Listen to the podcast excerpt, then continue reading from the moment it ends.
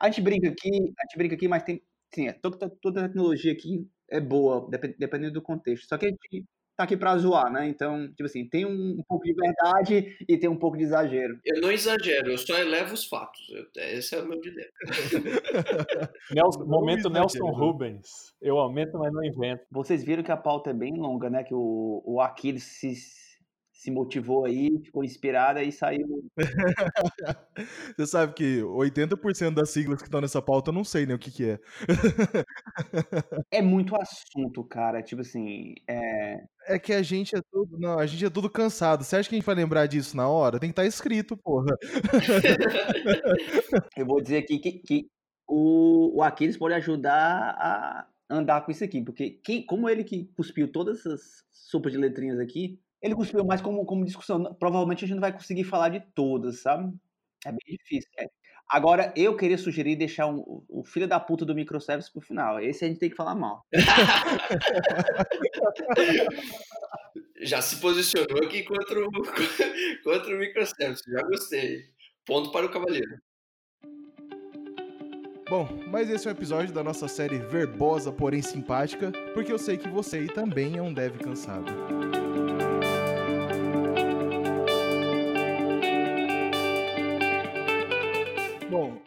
Antes de mais nada, vamos apresentar né, quem são as vozes que estão participando aqui hoje.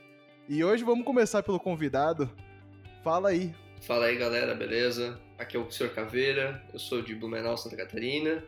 E estamos aí, né? Eu não tô cansado, eu tô velho. É diferente. Porra, acho que todo mundo aqui é quase velho.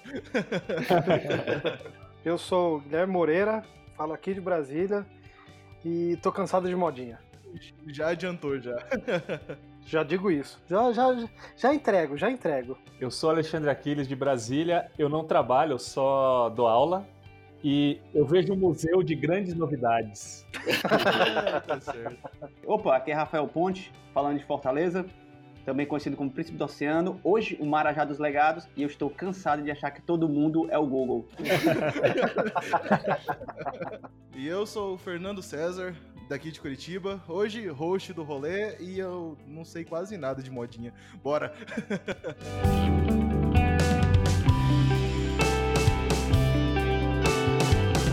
então, nosso amigo Marajá dos Legados. Você tá cansado do que, Marajá dos Legados? Olha, eu tô cansado de achar que, que, de ver todo mundo achando que é o Google, que é o Twitter, que é o LinkedIn. Que todo mundo, para fazer um CRUD, precisa usar as tecnologias da moda. Então, eu vou citar aqui algumas só para pra é, dar uma massageada. Pra começar esparrando já. Começar esparrando, é isso aí. É, pra dar uma massageada na minha raiva aqui, né? O, pessoal, o pessoal quer fazer CRUD usando microserviços, usando um banco não relacional, usando Kafka, usando tal de CQRS, você vai saber o que diabo é CQRS, tal de GraphQL, Kotlin, Elixir, cara, blockchain, pronto. Caralho, mano, eu acho que alguém tá muito cansado desse rolê todo. Re React, Angular, ninguém mais vai fazer um cru de base, um cru de maroto, arroz com feijão ali, não. Ninguém sabe mais fazer isso, não. Ninguém mais faz aquele PHP proceduralzão, né? Bonito. Bonito, é. Ó, ninguém fala que faz, mas que fazem, fazem, viu? Olha, eu só aceito fazer CRUD se tiver microserviço, um, o create for com Python, o read for em PHP, o update for em, sei lá, Java e o delete for, sei lá, em Go. Só aceito se for assim. Se não, eu nem faço. Nem faço mais CRUD. Já fala assim, eu só aceito se tiver uma linguagem que saiu esse ano. Senão, nem começo. É isso. Isso, isso. Não, nem. Se não tiver o framework da semana passada, eu nem olho pro código. Pessoal, mas isso é sério, né? Tipo, é, usar modinha é uma maneira de trazer talento pro seu time. Sério? É verdade, é verdade. Eu, eu concordo, eu concordo. Sim. Talento naquele sentido que ficar devagar, né? Tá devagar, talento. não, não. É, DevTop gosta de modinha. Cara, cara, tu acabou de me chamar de de merda. Ah, não sei. Não, aí é um ponto que a gente vai ter que discutir, discutir muito. Porque o que é um dev top? Deve 10 vezes. É o dev do Twitter, é não o dev que fez o Twitter, o dev que twitta muito. Nossa, essa semana eu fiz alguma coisa com GraphQL. Não, eu sou foda. Nossa, nossa, nossa. É isso? Esse é o dev foda? Cara, pra mim, pra mim o dev top, para mim o dev top é aquele cara que joga na rota do topo lá no League of Legends, tá? É. Desculpa quem não joga LoL ali, talvez. Essa semana eu descobri a empresa que fazia o LoL, que é a Riot Games lá. Você descobriu assim, Descobri. Não, eu só, só tinha ouvido falar de LoL, nunca tinha ido atrás, e é isso aí. E diga- diga- diga-se de passagem que essa empresa do LoL, é, eu, eu tô, tô gostando dela porque eu soube que ela teve downtime, né? Ela parou alguns dias aí pra poder fazer o update do sistema. Então, isso é a empresa que eu quero trabalhar. Não, não, foi o Fortnite isso aí. foi Fortnite, é. É, foi a Epic. Ah, não, foi Fortnite. Foi Fortnite. Foi, foi Fortnite. Mas é porque eles não usam Elixir. Eles não têm microserviços nos serviços, nos servidores deles, por isso acontece isso. Todos os servidores dedicados. Não, mas vamos voltar a falar mal de dev aí, vai. Que eu, que eu, eu tava gostando, eu tava gostando de xingar a galera. Vamos, vamos- na verdade, sim, vamos só explicar então pra, pra todo mundo sobre o que, que é o episódio, afinal de contas, né? Falar mal de modinha. Calma, o que incomoda a gente pra caralho é o desenvolvimento orientado à modinha, né? Na verdade, é um, é um termo mesmo, né? Existem lá fora, né? O Hype Driven Development, que é realmente a galera que só busca só o que é novo e quer achar que isso aí vai resolver o mundo, né? Todo, todo dia uma bala de prata nova pra resolver tudo. É, é- é bem isso que o, que o Fernando falou mesmo, né? Tipo assim, as tecnologias modinhas, a gente citou algumas já aqui, algumas aqui, é, elas nasceram com um intuito bem específico e num contexto também bem específico de uma empresa. Então faz sentido elas existirem. Só que eu sou um programador, criei uma tecnologia que só funciona dentro do meu contexto, dentro do Google, LinkedIn, e eu vou é, divulgar a nossa solução em fóruns e em eventos grandes aí ao redor do mundo. O problema é que as pessoas ouvem eu falando, digamos, se eu tiver criado a tecnologia, e acham que ela vai resolver todos os problemas e que essa mesma tecnologia, solução, pode ser utilizada dentro da sua empresa. Então a gente tem, a gente citou vários aqui, mas é, é- é um tipo de problema que o, o dev ele precisa de estímulo de tecnologia de ponta que está na moda da semana para poder trabalhar. Ele não quer mais saber de entregar a solução, ele quer saber de adotar a última tecnologia hype, a, última modinha, para poder se manter no mercado, se é que precisa disso de verdade, e poder preencher currículo, né? Quando na verdade só quem está pagando a conta aí é a empresa, né? É, posso, eu posso dar minha opinião no Two Cents mais sério aí, já que, o, já que o ponto chegou sério, vamos, vamos continuar sério mais um pouquinho. O problema maior é que a empresa fala assim: olha, criei X para resolver meu problema que era 1000A. Não importa o que é 1000A. Aí o cara fala: nossa, eu, na minha empresa eu resolvo um problema que é 3A. É 300 vezes, 333 vezes menor que o da empresa. Acho que eu vou usar a tecnologia X também. Não, amigo, não. Mas assim, eu uma das coisas que eu vejo é é importante as, sim as pessoas estarem ligadas nas modinhas, etc, preencher currículo. Tudo isso é importante, eu não nego, não não vou entrar nessa discussão pelo menos não agora, que senão se não entrar nessa discussão não tem graça, né? Você tá, você tá tomando uma cerveja, daqui a pouco vai ser a discussão mó mó divertida. Aí sim, aí eu tô, mas eu, eu já abri a minha. Então, beleza. Mas o, o, grande, o grande problema é que o que a galera não vê é que ela tenta. ela- eles acabam pondo o deles na reta. Eles esquecem que o objetivo da empresa não é testar aquela tecnologia, o objetivo da empresa é atender os clientes, entregar o produto no final. E é aí que eu entro muito na discussão, principalmente em aula, quando a gente cita arquitetura. A modinha, por mais que nesse episódio vá ser completamente contra a modinha e os modistas, a modinha ela é importante para evoluir o mercado. Sim. O problema é que a pessoa tenta falar: o projeto principal da minha empresa precisa dessa modinha. Oh, não, amigo. Aí não. Aí você, aí você cruzou a linha. Eu, eu achei legal um negócio antes que alguém falou que é, é interessante a modinha porque ajuda a atrair talentos. E eu acho que isso é verdade. Pelo menos aqui, né, no âmbito regional que eu trabalho, é, é difícil hoje as pessoas chegarem, por exemplo, com algumas formações em algumas tecnologias. Então, quando a empresa oferece vagas em, por exemplo, React, sabe, com GraphQL, com, com tecnologias mais novas, tem uma galera que consegue ter uma maior abrangência, sabe? Tem uma galera que se inspira mais em chegar. Que rola um pouco assim da galera é, que já está um pouco saturada também de projetos, por exemplo, aqui na região. Tem muita empresa que trabalha, por exemplo, com Java e com C Sharp. Então, quando chega alguém que oferece uma tecnologia diferente, a galera olha e fala assim: caraca, vamos lá. Sabe, é diferente, rola isso um pouco também. Então, eu acho que também é uma forma é, da empresa abrir é, vagas, assim, né, e puxar talentos de, de outros espaços. Tem essa coisa do currículo aí, né? É uma coisa que parece que é ruim de cer por certo aspecto, mas também tem um lado positivo, né? Porque o desenvolvedor ele vai agregar para o currículo, mas ele vai é, usar tecnologias que, que trabalham com resolvem problemas novos e tal. E assim, uma dica aí para um desenvolvedor que está começando e tal é tipo pega e estuda Java ou .NET, que são essas tecnologias chatas. Java é legal, Java é top. Eu também acho. Não posso reclamar de Java, já. Só para lembrar, Java é top, já faz parte do programa. Olha, Java já me ajudou a pagar várias contas no mês, não posso reclamar. Prefiro outras coisas, prefiro. Pois é. Tem gente aí que tem Java tatuado no corpo. Aparente, aparentemente o Java serve só pra isso, né? Só pagar boleto. É isso. Cara, mas a vida é pagar. A vida do trabalhador comum é pagar boleto. Então Java é vida. Java é vida. Na verdade, né? Mas pagar boleto é resolver problema de um cliente, de um cliente né? Exato. Então, você tá gerando valor, na verdade. Mas assim, o, o, desenvolvedor novo aí, ele tem que estudar uma coisa mais chata e é uma boa estudar uma modinha. Tem que ter os dois, sabe? Focar nos dois. É investir na vaca leiteira, beleza? Mas investir no, em algo arriscado, assim, é, é, fazer um portfólio, sabe? Como se fosse ações, assim, uma ação mais é, conservadora e uma ação mais arriscada. Essa é uma boa estratégia aí para quem está começando. Mas sabe uma coisa que eu acho engraçado também? Porque assim, a galera reclama bastante de Java. Ah, porque já o C Sharp, né? Ah, beleza, essas tecnologias tá bem. Aí a pessoa olha e fala assim, hum, Kotlin, interessante. Aí tu vai lá olhar, tá rodando numa JVM. Caramba, tem Java por baixo, sabe?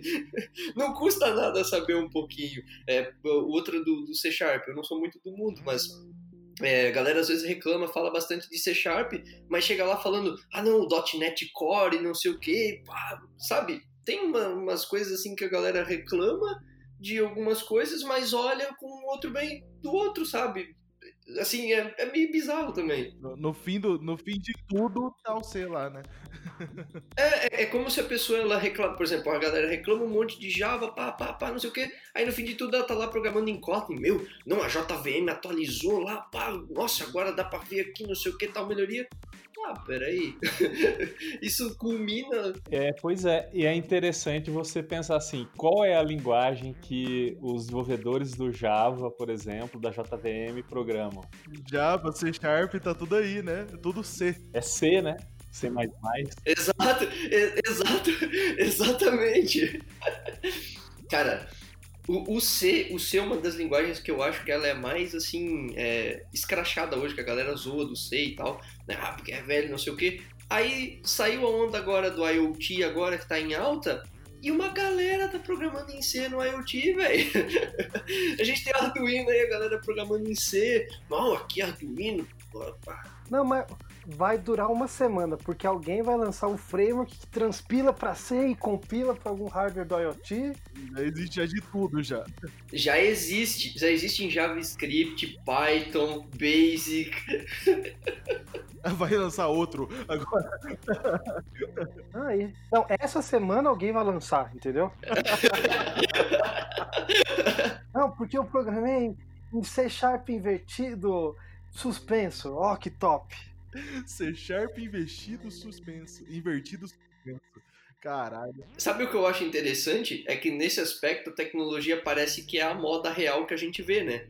Que a moda é o quê? Tem coisa retrô que tá voltando, mas tu olha assim, pô, mas nos anos 70 o pessoal já usava isso. Aí agora estão usando de novo. Não, mas tem uma mudança aqui, tem. Quem, não, quem, quem que foi que em um episódio passado aí falou sobre. Vai falar de microservices para um cara coboleiro? É só o dia a dia dele, né, cara? É o básico do, do, do trabalho dele. Exato. Mas, ô, gente, eu outro dia eu discuti com um colega meu, com um amigo meu do. Não conheço aí, não, não é do programa. E eu falei, uma das coisas que eu tava falando para esse meu amigo é o seguinte, que o, a tecnologia ela é um grande ioiô, que vai e volta, vai e volta, vai e volta. Tem mudança? Tem, mas vai e volta. Um exemplo simples disso é se a gente pensar, por exemplo, escala no escala. Por um tempo foi monolito, aí distribuído, volta para monolito, ou é server-side, volta para client-side, aí vai para server-side de novo, aí é multithread, aí é single-thread, aí é multithread de novo. Thin client, bad client. Aí é cliente-servidor, aí é, é, só servidor e fica nessa. Isso, e porque se eu pegar uma, as tecnologias web de hoje, o, web, o Angular React, eles simulam muito o que era um, um Delphi antigamente que é uma aplicação quase desktop aquilo, com diferenças, óbvio, senão, senão voltava pro Delphi.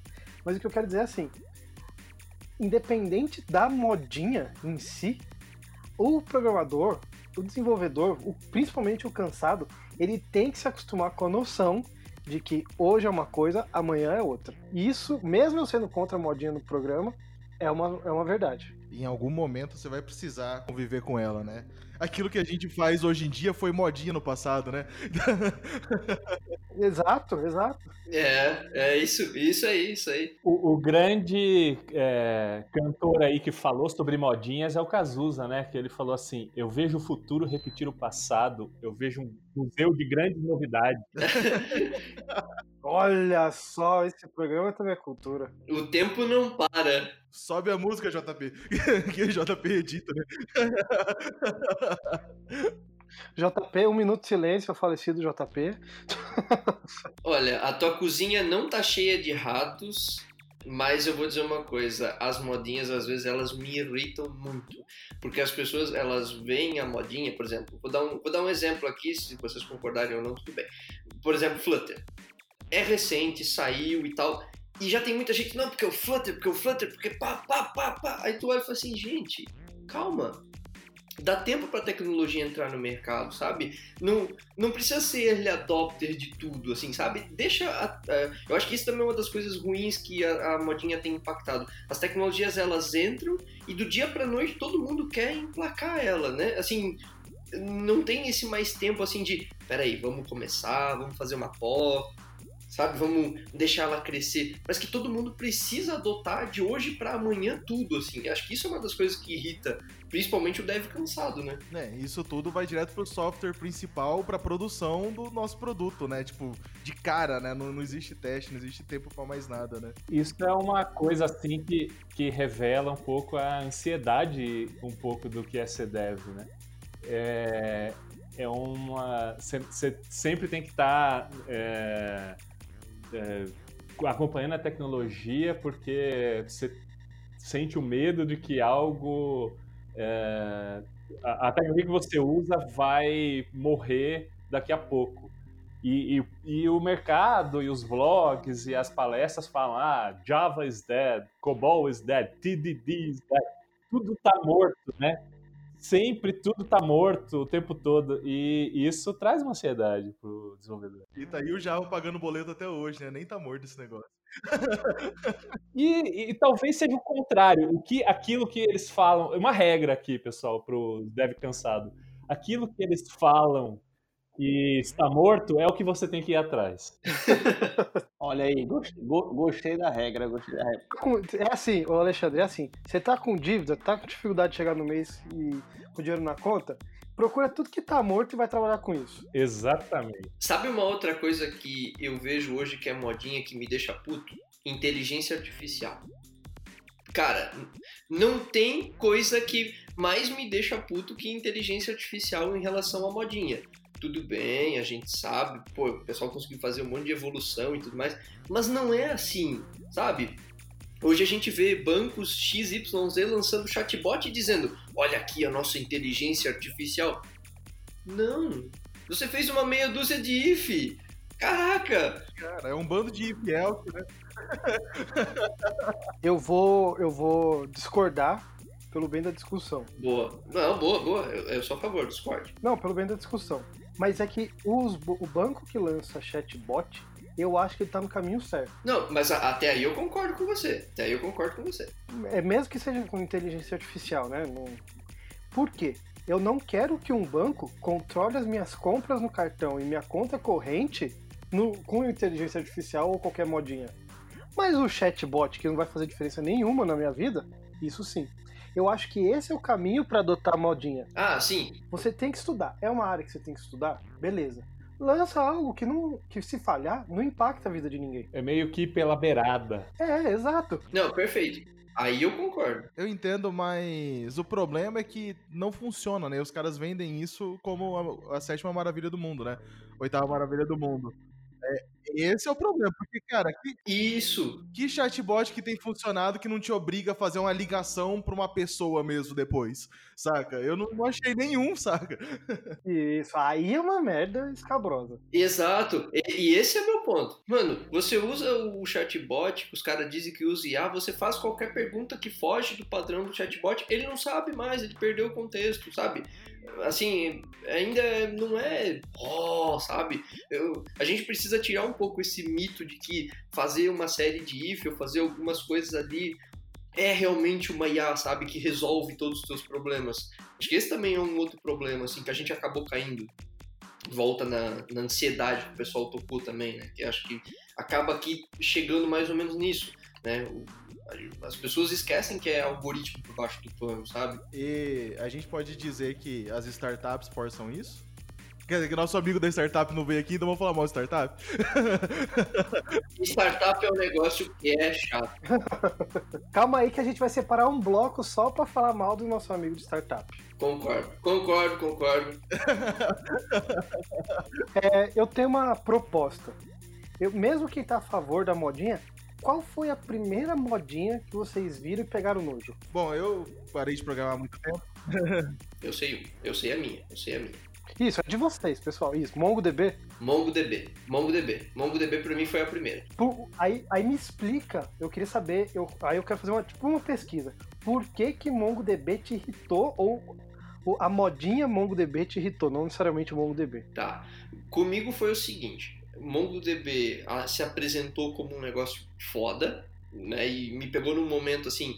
E esse também eu acho que é um outro ponto importante para discussão, que me pegou num momento em que eu não tinha tanto conhecimento profundo tecnicamente.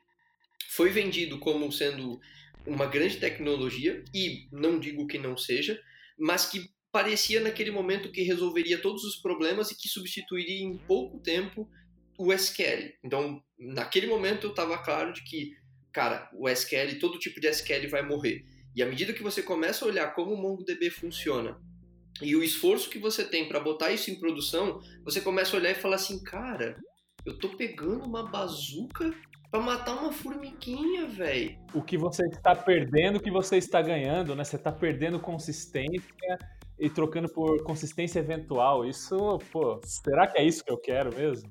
Exatamente, tipo, ok, eu tenho SQL, tá? Eu não gosto tanto de SQL, mas vamos lá, eu tenho que subir três nó em cluster para poder botar esse negócio online e crescer horizontal e esse negócio suporta pouco, então eu tenho que ter mais máquina.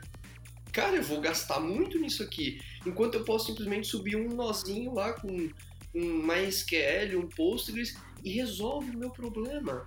Não faz sentido. Essa foi a conclusão que eu cheguei, assim, de cara, mas sabe, de pô, que massa, legal, adorei MongoDB, mas aí começa a se perguntar e, e claro, depois, à medida que você vai conhecendo um pouco mais as tecnologias, você começa a ver assim, tá, mas peraí, para que serve um, um banco não relacional? Para inserção, geralmente, né? Tem bancos não relacionais para outros fins. Aí, pá, pá, putz, mas não é isso. Não é isso que eu preciso. Aí você começa a ver um monte de coisa e fala, cara, postei errado. Essa foi a minha experiência. É impressionante, né? O tanto de coisa que começa com não. Tipo, no SQL. E aí, esse foi o primeiro, né? Mas aí depois tem no estimates, no projects, no processes. que na verdade depois os caras mudaram para No Big Processes. Aí, No Ops, No Code, que na verdade é você instalar o WordPress, na verdade, no code, né? ou terminar, ou terminar com less, que dá no mesmo, né? É, aí como é que é o less, o, o, o Moreira? Le, nossa, less. Serverless, né? Ou service. No if, né? Tirar até o if por encrencar. Encrencar até com os ifs. Ah, é, tinha o no if, né? Eu, eu acho que é o mais antigo de todos, né? Como assim no if, mano? Caralho, até com if encrencar. Não, é, é, tu, é tudo pro polimorfismo. Se, se você tá fazendo if no seu código, você tá errado. Caraca. Tem, tem os finais service também, né? Que também é engraçado. Software as a service, database as a service, infraestrutura as a service. Function as a service, cara, que é o serverless né, também. cara, que, que insanidade, né? Que loucura. Isso. Function as a service, é isso aí. Mas assim, para você promover uma tecnologia assim em termos de marketing, né? É importante você é, eleger um vilão. Tipo, o, o, cara lá que é, tem que ser um negócio maniqueísta, né? Eu sou o bonzinho e o outro é o vilão. É, então, no SQL, qual que era o vilão? Os bancos de dados relacionais, os joins, né? Aí, microservices, qual que é o vilão? O monolito. É, por exemplo, serverless, o vilão é o, sei lá, o application server. O é, programação funcional, qual que é o vilão? É orientação a objetos. E faz todo sentido isso, faz tudo é isso que é engraçado, faz sentido pra caramba, né?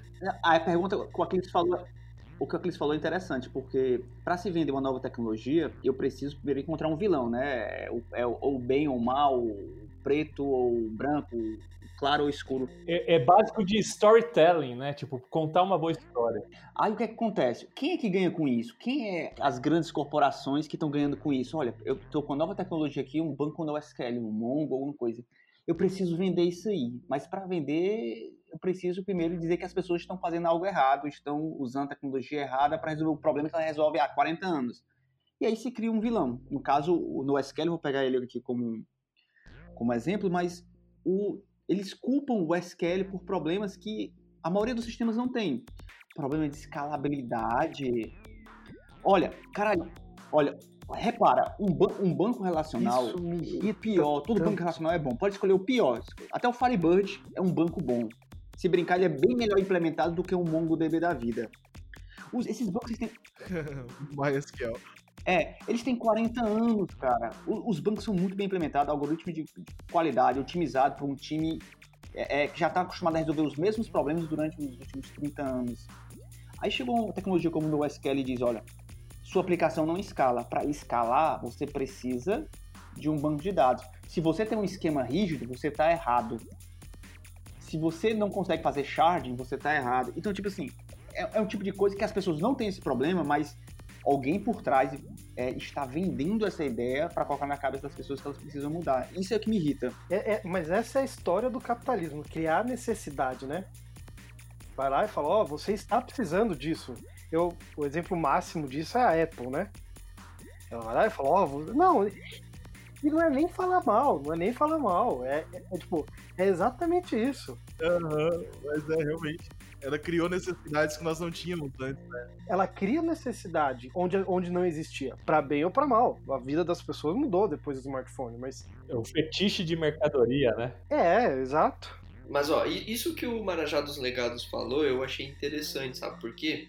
Porque isso mostra como a galera se antecipa. Por exemplo, a gente brincou no começo falando de crude, que precisa de um monte de coisa. É aí que a gente cruza as informações. Porque, por exemplo, Hoje, a pessoa não cria o projeto dela pensando em resolver um problema de um cliente, ou resolver um problema de alguém. Ela cria já pensando, não, eu tenho que criar, mas eu tenho que permitir escalar, eu tenho que permitir rodar em qualquer lugar do mundo, sabe? Peraí, querido. Aí, aí, eventualmente, a gente vai chegar nas startups também, né? Logo. E assim, isso tudo se conecta, porque a pessoa não cria o um sistema. Não, mas peraí, eu não vou criar meu sistema hoje para daqui duas semanas eu ter que mudar de novo. Não, então já vamos partir aqui para banco não relacional. Eu posso, posso dar um exemplo. Essa semana, por um acaso, eu fui no Meetup de, de JavaScript. e o cara falou de. e o cara falou de micro front-ends. Puta. Então. então, não, mas qual que, foi, qual que é o resumo, cara, da, da talk inteira do cara? Sabe, 45 minutos de talk e o resumo é: o micro front-end é para você, não é para você começar um projeto pensando em micro front-ends, é para você quebrar o seu monolito depois em, em pedaços menores. Não, beleza, já ganhou minha confiança esse cara. Mas aí é bom, mas aí é bom. Exato. Cara, mas faz muito sentido isso. Deixa eu defender o micro front-end aqui. Mas não, mas ele só, ele só afirmou isso, ele só afirmou isso depois que eu perguntei se fazia sentido eu começar um projeto pensando no micro front-end. ah, não, aí já perdeu minha confiança. Ah, não. É, não, não, aí, aí errou. Já perdeu minha confiança aí. Então, esse é o negócio. Então, assim, tava vendendo como um puta negócio, e eu falei, cara, mas faz sentido começar? Ele, então, a gente mudou lá, né? Esse então aí entrega. Meu amigo, eu fazia micro front-end de 2005 com iframe. Exatamente, cara. Aí sim. Porque o, o lance é o seguinte, é, não é uma boa ideia no ágil, assim, você ter um time multifuncional que pega uma vertical de negócio alinhada com uma área da empresa, alinhar TI com negócios. É, é, é uma boa ideia, não é? Sim, na, a princípio, sim. Então, você ter o front-end, o back-end, o banco de dados, as operações, tudo com o mesmo time, é o santo graal aí. É isso que a gente quer. Gente, eu posso fazer um comentário também? Manda. Ágil é muito modinha, pelo menos aqui onde eu moro. Puta que pariu, mano. Pera aí, você tá falando de modinha, um negócio que existe há 15, 20 anos. Vamos lá. Desenvolva. É, é, igual o colega meu falou que web é modinha. mas, mas aí que tá, porque o, ne o negócio para ser modinha não precisa ter nascido hoje. Ele pode só estar tá sendo divulgado em massa hoje. Aqui na região onde eu moro, a galera agora descobriu o ágil e tá tentando resolver tudo com ágil. Então, tipo, os caras, sabe, sabe aquele, a, aquela, é, aquela dinâmica lá de Scrum que a galera faz geralmente, né? Uhum os caras fazem em evento isso, fazem meetup, entendeu? Acho que a questão da modinha também, no caso do ágil que eu trago aqui para citar, é ele não precisa ser novo. Ele pode só ser redescoberto e a galera falar assim, caraca, isso aqui é foda, vamos trazer, vamos aplicar em tudo que é lugar. O pessoal aqui tá trazendo ágil, tá tentando aplicar ágil em tudo, cara. eu tô considerando, eu tô considerando ágil como modinha. O museu de grandes novidades. E, e a galera, assim, né, vejo pelo tanto geral, né, acho o ágil super bom, funciona, né? Legal, não tenho nada contra. Não, não precisa ir lá no meu Twitter me tacar pedra, não, tá tudo bem. Mas eu só acho que às vezes, quando a gente pega qualquer solução e tenta aplicar como o pessoal falou ali, como um santo grau do negócio, eu acho que aí começa a dar errado. Seja para qualquer tecnologia. É interessante isso que você falou, que lembrando daquela ideia que a gente tinha mencionado de eleger um vilão, né? O ágil, toda palestra de Scrum que eu já fui, treinamento de Scrum que eu já fui, sempre é parte de um vilão que é o cascata, né? Waterfall. Isso. Gerente, gerente, gerente é vilão. E assim, e, e o Rup, o gerente é vilão, o Rup é vilão. E aí você vê, ah, como é que vocês documentam a sua arquitetura aí para que se mudar a equipe e tal, o pessoal ter uma visão geral? A gente não tem, não usa o ML, porque é do Hulk. Cara, isso é, né? É de quebrar, né, cara? Você chega e pergunta, tá, mas e como é que funciona aí a... eu, eu, eu sou meio fanzinho do ML para algumas coisas. Só para algumas coisas, beleza, pessoal? É o ML como um rascunho, não como a, a modelagem. É. O, o ML como aplicação. O que tem aparecido muito, né, em, times que tentam rodar ágil e tal, depois de algum tempo eles percebem que tá faltando comunicação dentro dos times, né? Então eles estão, tipo, porque mata-se toda a documentação, que eu também acho errado é, vir nessa, nesse conceito total de ah, não vamos documentar mais nada e depois se ferra lá na frente. Só que também não documenta e também não comunica, não, não deixa pelo menos uma ideia de como deveriam acontecer as coisas. Então é um processo também de todo mundo que começou a adotar ágil agora de, de notar, putz, mas eu não sei, não falaram, não, não lembro entendeu? Porque exatamente não escreve nada. Mas aí não é um problema de, de entendimento, de talvez um radicalismo do mercado, né? Porque talvez é, é, o que eles falam é, é software funcionando é, é melhor do que uma documentação abrangente, né? Não necessariamente que a documentação é inexistente, ela não precisa ser aquela documentação gigante. Exato, exato. Alexandre, você tocou no ponto, você toca num ponto que se, se a gente generalizar, ele é a raiz de todos os males do mundo, da civilização, da história humana. O radicalismo. Porque quando você fala de modinha, ah, GraphQL, ele vai resolver o problema de todo mundo ao mesmo tempo. Radicalismo. É, é isso aí, é isso aí. Rest is dead. O resto tá morto, é isso aí. Rest morreu. É, então. E, e, volta, e volta na questão do vilão, né? O que o Moreira falou agora. Toca na questão do, do, do vilão, porque se você traz um negócio que resolve tudo, peraí, então todo o resto é vilão.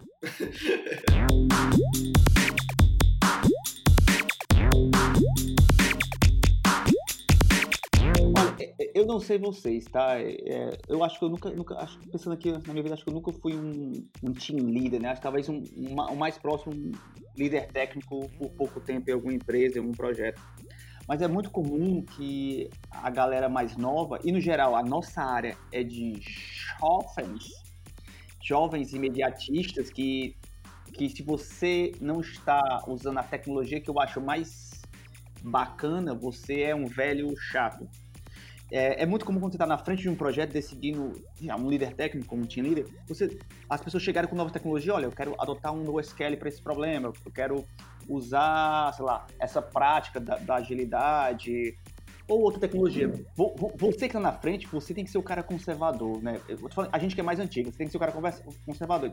Chegar e conversar com o desenvolvedor mais novo e falar, legal, tu quer adotar NoSQL para resolver o quê? Ele, não, é porque eu preciso de um esquema flexível. Eu digo, legal, eu não preciso, eu preciso de um esquema flexível, mas é em uma única feature da aplicação.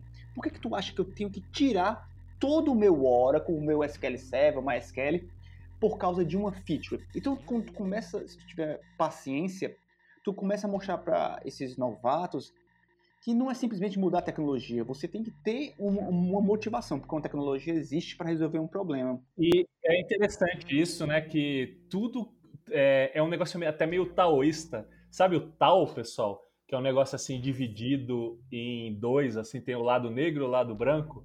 Tipo, tecnologia. Eu acho que, igual o Moreira falou, é, muitas coisas do mundo são assim, né? Então, é, tudo que tem, tem o seu lado positivo e o seu lado negativo. E o termo que o pessoal de arquitetura usa para isso é trade-offs, né? É os, os prós e contras tudo que você é, é, adota vai ter o pró, mas vai trazer um lado negativo no mundo. Exato. Olha, isso, isso é bacana que o, que o Aquiles falou. E eu, sou, eu, eu gosto de desenvolvedor dev cansado e conservador, porque um dev cansado, ele escolhe as tecnologias e as práticas pela, pelos seus trade-offs, pelas suas desvantagens.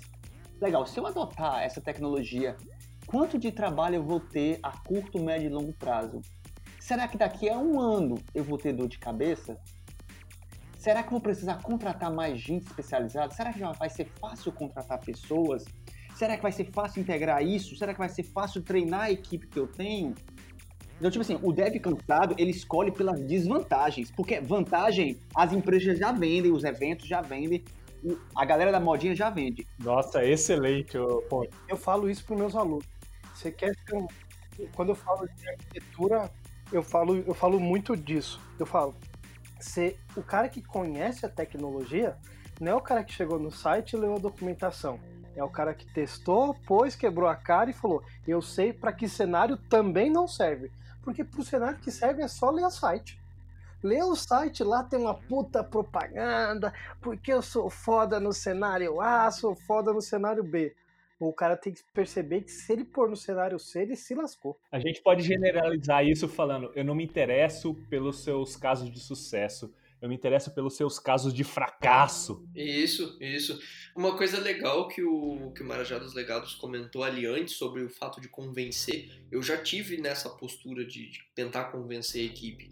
E eu acho que é a melhor coisa que tem para uma equipe é ter pessoas críticas Por quê? Porque quando você tem um produto, por exemplo, você não pode implementar um negócio simplesmente pelo hype, sabe?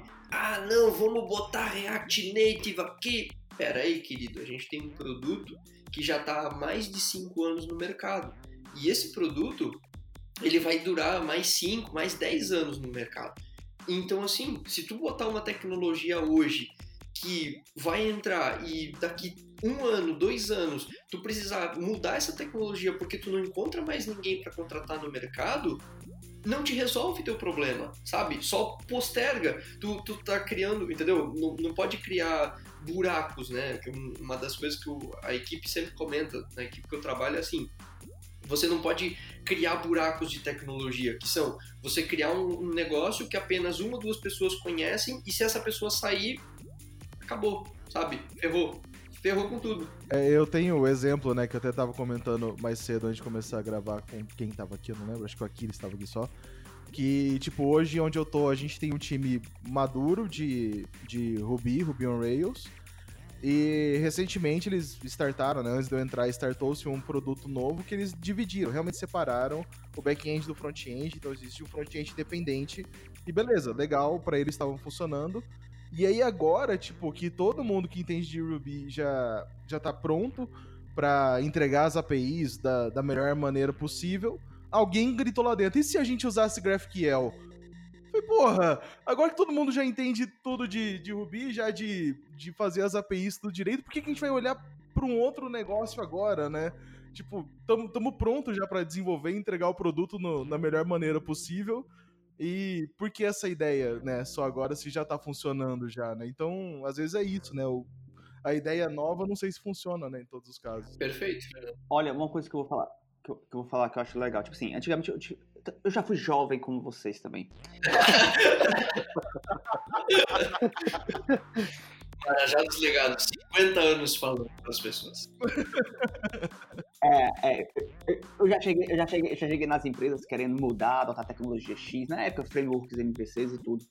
Mas eu, hoje eu perdi esse preconceito depois que comecei a trabalhar com consultoria e em grandes instituições, na indústria, que são empresas onde normalmente o funcionário ele passa de 5 a 20, 25 anos trabalhando dentro da empresa. Né? Ele, ele entra ali como estagiário e se aposenta.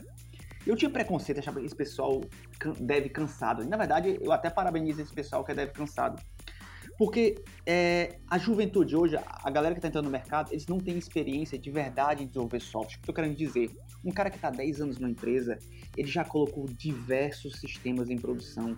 Um cara que tem 3 anos, se ele tiver colocado um, dois sistemas, é muito. O cara de 10 anos já foi no final de semana corrigir merda. Não só isso, ele, ele sabe qual é o peso de cada decisão. Olha, se eu fizer isso, eu vou, eu vou ter que trabalhar Vou ter que trabalhar no final de semana. Isso, e no final de semana. se eu não fizer isso, eu vou prejudicar o outro time. Peraí, se eu adotar essa, essa, esse novo servidor aqui, esse tal de Kafka, é fácil para brincar aqui no desenvolvimento. Mas quando der problema lá na produção, o time de, de operações, de infraestrutura, vai encher o meu saco porque eu sou o único cara que manja disso. Então vamos evitar isso. Então eu respeito muito quem tem muito tempo em empresa, porque esse pessoal já colocou software em produção e e fez a parte mais difícil de qualquer software, que é manter software. Então merece o meu respeito. Eu preciso te contrariar, o Ponte. Opa, contrair. Não, mas não, é, é mais na zoeira, tá? Porque assim, se a gente só fizer também o, o velho, o estável, a gente nunca evolui. Então, o que eu acho que as pessoas têm que ter noção é que tem software que você pode inventar moda, tem software que você não pode inventar moda. E foi o que eu falei lá do chatbot. Eu acho que é uma decisão acertada testar coisa no chatbot, porque nem, se parar, tá, ninguém tá nem para nada. Mas eu não acho certo testar um sistema crucial. Percebe o meu ponto? Sistema de pagamento, né? Vou, vou inventar um negócio novo agora. É, ó, ó, tá chegando dezembro aí, Natalzão. Vamos subir um negócio aí para cartão de crédito. é, mas, mas assim, a, a, gente, a, a, gente pode até dar risada aqui e falar, mas por exemplo, assim, eu lembro que teve um artigo, me corrija se eu estiver errado, de 2014 ou 2015, do PayPal que mudou do Java para o Node.js e mostrou as diferenças e os ganhos.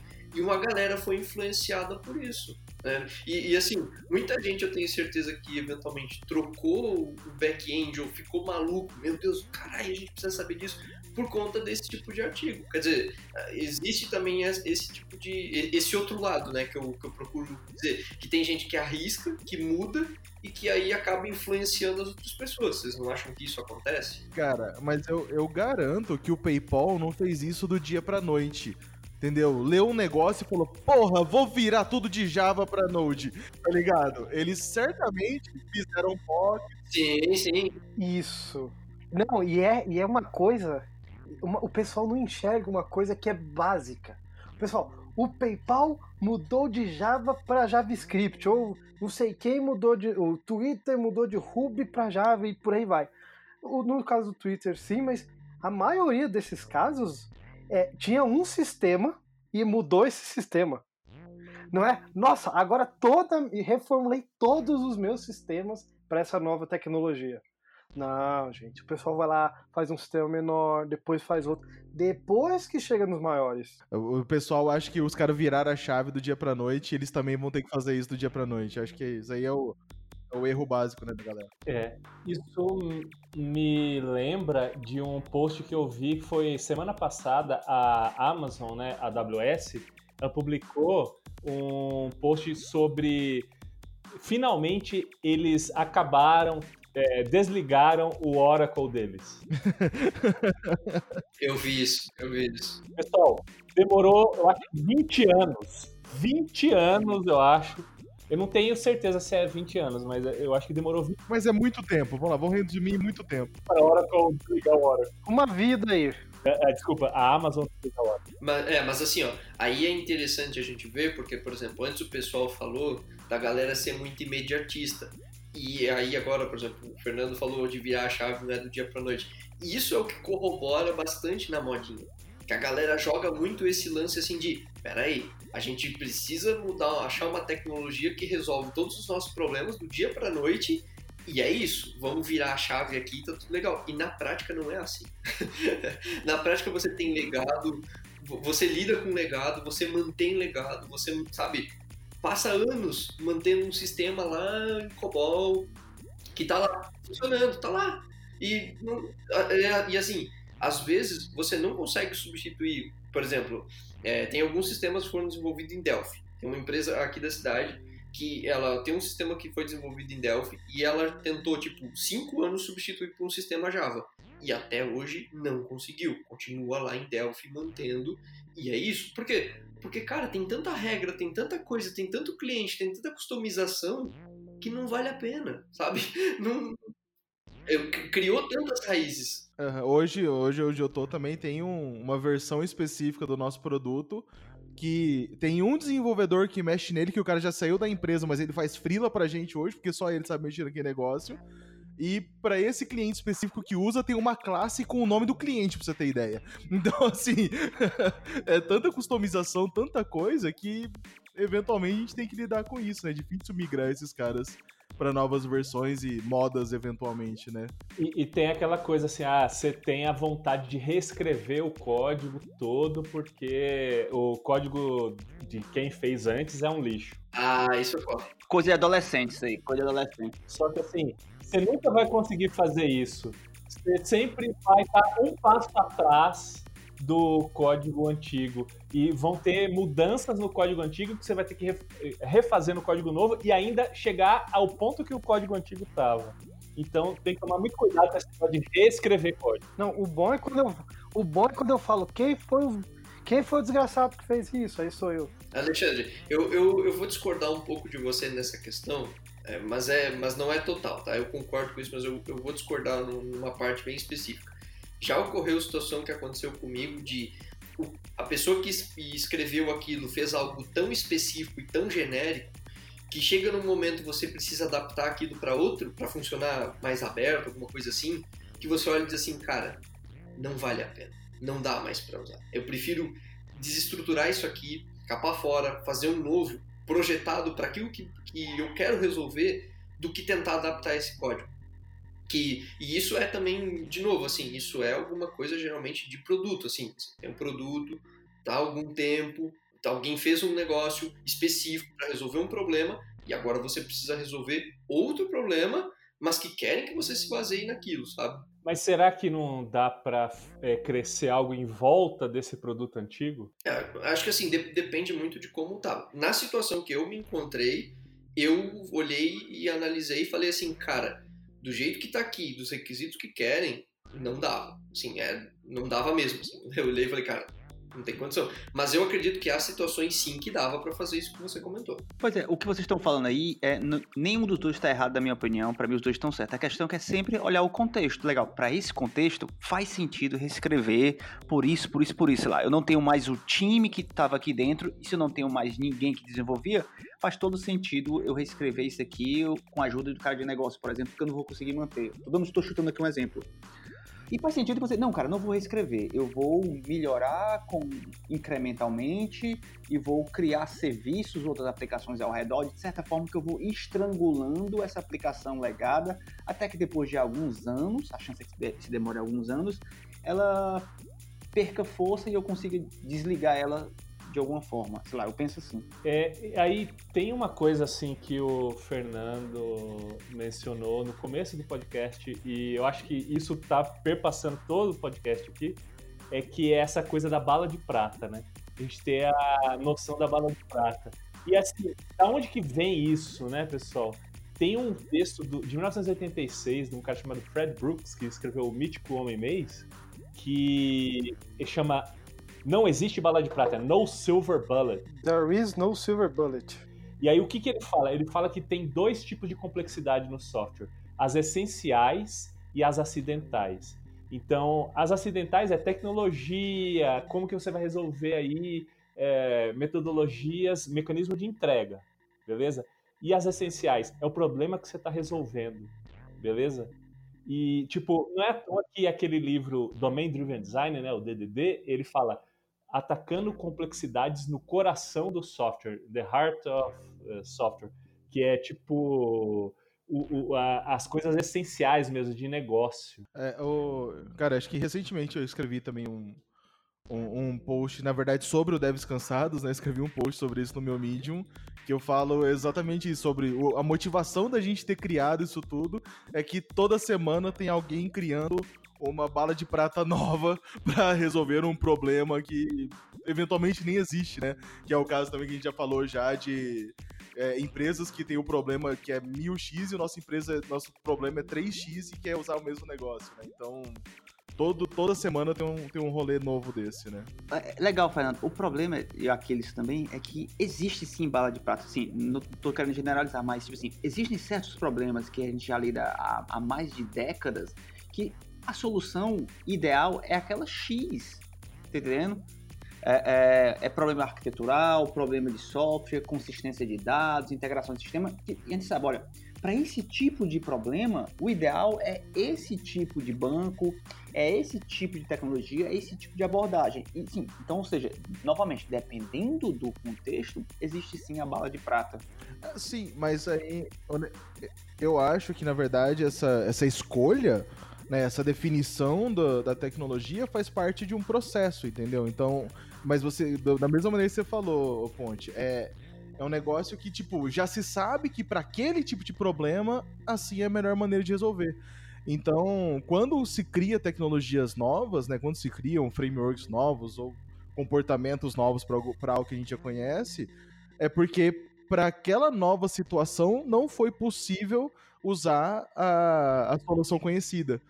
E é aí que é um problema que o pessoal acha que toda, todo mundo tem que resolver desse novo, desse novo jeito agora e para de olhar para o passado. Isso que eu acho interessante de, por exemplo, um pattern language lá, aquela coisa de patterns e tal, né? Que eu não gosto de falar padrões, né? Porque dá a ideia que você tem que, é obrigado a seguir. É, eu costumo falar moldes. São é, essa ideia de você coletar dos problemas reais que aconteceram, os contextos e as soluções que é, foram adequadas para aqueles contextos específicos. Então, o design patterns, é, patterns de arquitetura, patterns de mensageria e tal, eles sempre estão pensando nessa ideia, assim, um contexto e a solução adequada.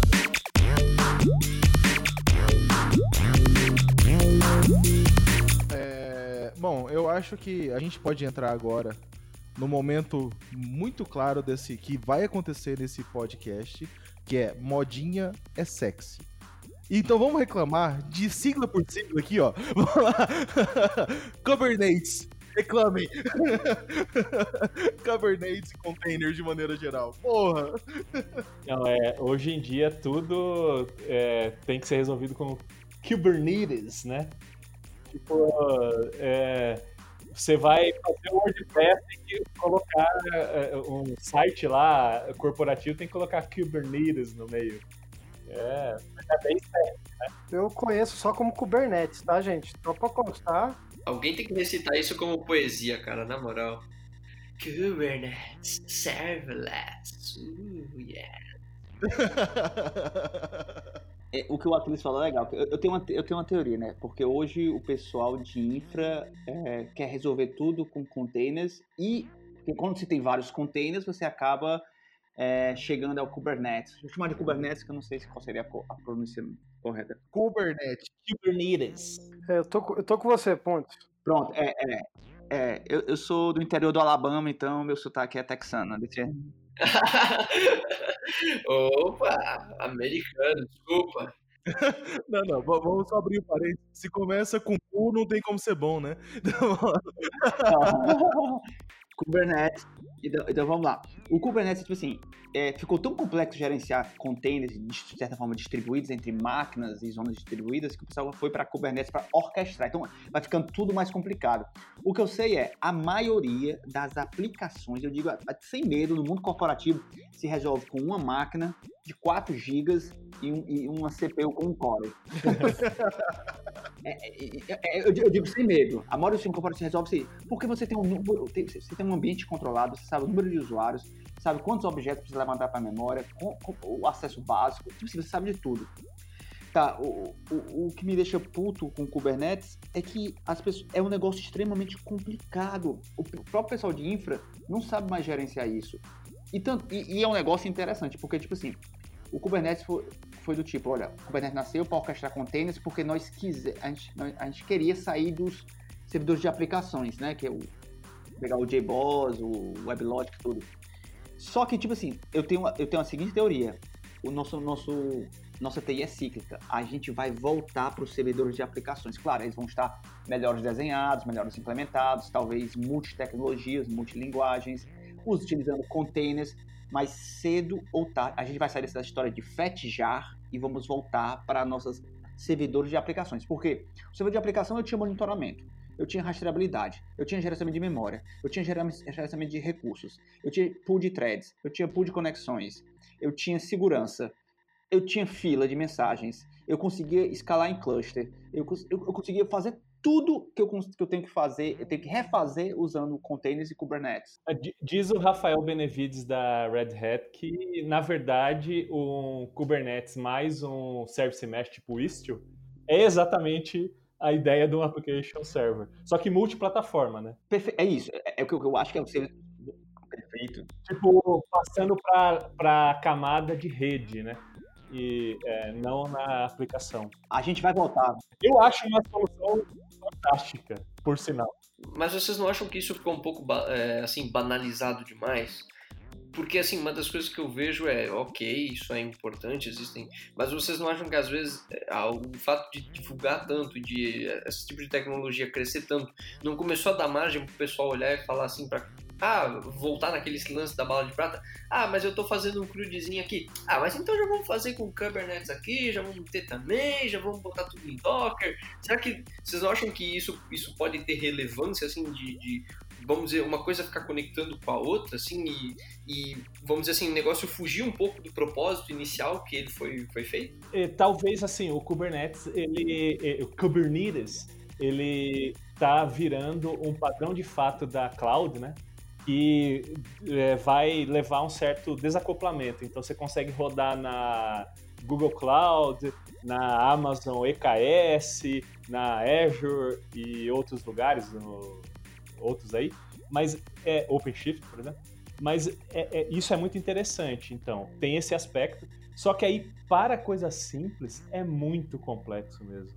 Então, é, é, é uma solução muito elegante para coisas mais complexas, mas é uma solução muito complexa para coisas mais simples. Cara, é, aí eu que sou da gestão, né, na verdade, tô muito longe do desenvolvimento, às vezes eu sinto falta dos caras aplicarem uma, uma realmente uma, sei lá, uma maneira sensata de avaliar os problemas a serem resolvidos antes de escolher a tecnologia, né?